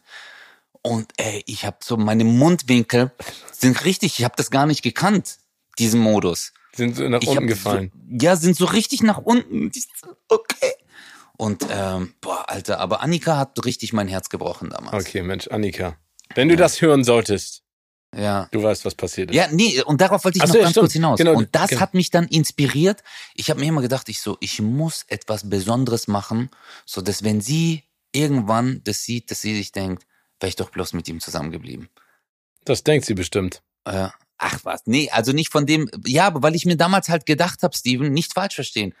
Ich habe mir halt gedacht, ich habe etwas nicht, was sie will, weißt du? Ich, dass ich etwas Besonderes bin. Und dann habe ich mir gedacht, hey, ich habe ihr versucht, das Schönste immer zu geben, meine Liebe, aber dann sucht sie vielleicht jemanden, der berühmt ist oder bekannt ist. Ah, okay. Und weißt du? Und dann jetzt liest du in den nächsten zwei Wochen, sie ist mit Leonardo DiCaprio zusammen. Boah. hey, hör auf, Mann, das wird mich töten. Özcan, ich, ich stelle dir noch mal ein paar Fragen und bei denen gebe Ja, ich dir dann eine Auswahl von drei Antworten und du sagst mir bitte, Mhm. für welche du dich entscheidest und äh, ähm, sagst mir auch warum. Wen hättest du Natürlich. gerne mal als Gast in deinem Comedy-Programm? A. Kristall, B. Brian Cranston oder C. Paul, den einen anderen Zahnarzthelfer aus Baden-Württemberg? Boah, also für mich ganz klar, ähm, ich hätte ähm, Kristall wirklich gern bei mir in der Show, weil, also ich habe mit ihm, äh, das ist wie so Brotherhood, weißt du, und er war ja mal bei mir in der Show, in der Live-Show. Und dann habe ich ihn spontan auf die Bühne geholt. Und da haben sich die, wir haben uns totgelacht auf der Bühne. Er hat mich fertig gemacht, ich habe ihn fertig gemacht und die Leute haben das voll abgefeiert. Deswegen Chris. Chris. Welche Gastrolle würdest du gerne spielen? A. Einen Klassenclown in Breaking Bad.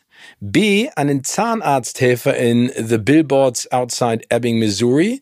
Da gibt's eine Szene von Frances McDermott, wie sie dem Zahnarzt den Bohrer durch den Finger jagt. Oder Ja, C. ja. Tanzlehrer von Robert De Niro in Meine Braut, ihr Vater und ich. Oh, ja, natürlich. Tanzlehrer von Robert De Niro. Auf jeden Fall. Oh mein Gott. Be ey, boah, Robert De Niro ist für mich der Beste, Mann. Ja, der ist super. Boah, Robert De Niro ist der, oh mein Gott. Ich habe so viel Respekt vor diesem Mann. Egal was er spielt, ernst, lustig, egal was, er ist der King. Finde ich auch. Und weißt du, welche, welchen Film ich damals so abgefeiert habe? Das ist auch immer noch einer meiner, sag ich mal, Top 10 Actionfilme. Heat. Ähm, mit Oh, Robert De Niro, ja. Al Pacino. Val Kilmer, den ich auch immer noch so unfassbar finde. Aber dieser, diese Stand-off-Szene, äh, oder wo sie gemeinsam sitzen in diesem Diner und mit, sich miteinander unterhalten.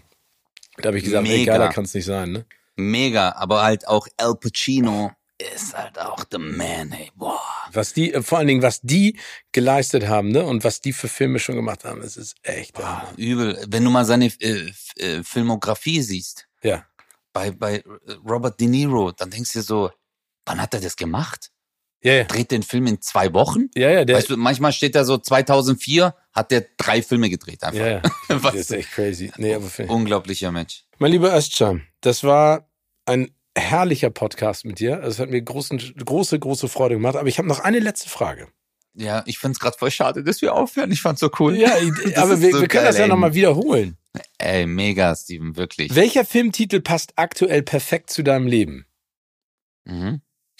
Oh, geil. Geile Frage. also kannst du einen ausdenken oder kannst einen äh, existierenden nehmen? Ich nehme die, die du mir vorschlägst. Ach so, okay, hast, ach so, du schlägst keinen ich schlag vor. keine vor. Ah, okay. Ähm, welcher Filmtitel passt am meisten zu meinem Leben?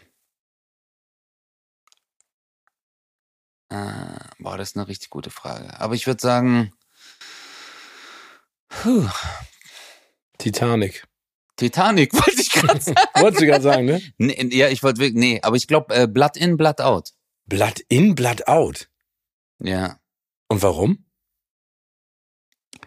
Ähm, weil du siehst, äh, weil ich durchlebe das gerade selber mit einem Freund, äh, dass du deinen Weg selber wählen kannst in deinem Leben. Das sind ja so Cousins, äh, die zusammen groß werden und der eine nimmt halt den schlimmen Weg und kommt ins Gefängnis und der andere wird dann Polizist und macht etwas aus seinem Leben. Und äh, sowas muss ich halt leider auch gerade durchleben mit einem Freund. Okay. Und äh, deswegen würde ich sagen, das passt am meisten zu meinem Leben. Aber es war jetzt ein bisschen melancholisch. Also nee, aber das ist, ich finde es überhaupt gar nicht schlimm, dass es melancholisch ist. Also es, es aber trifft ja auch. Es ist oft so. Ja. Ich, ich nehme oft so Parallelen einfach so vom Film, wo ich mir denke, hey, da war es doch genauso. Da war es leider genauso. Mein Lieber, dann drücke ich die Daumen, dass du weiterhin den richtigen Pfad beschreitest und du weiterhin so ein toller Kerl bleibst. Und äh, vielen oh, Dank für deine Zeit und ich freue mich auf unser nächstes Wiedersehen. Steven, ich sag dir eins, es war eine mega Ehre, bei dir dabei zu sein. Wirklich, du bist ein toller Mensch. Ich liebe dich, danke. Und äh, ich freue mich, dich einfach wiederzusehen. Alles, alles Gute. Dir auch. Tschüss, tschüss. Bye.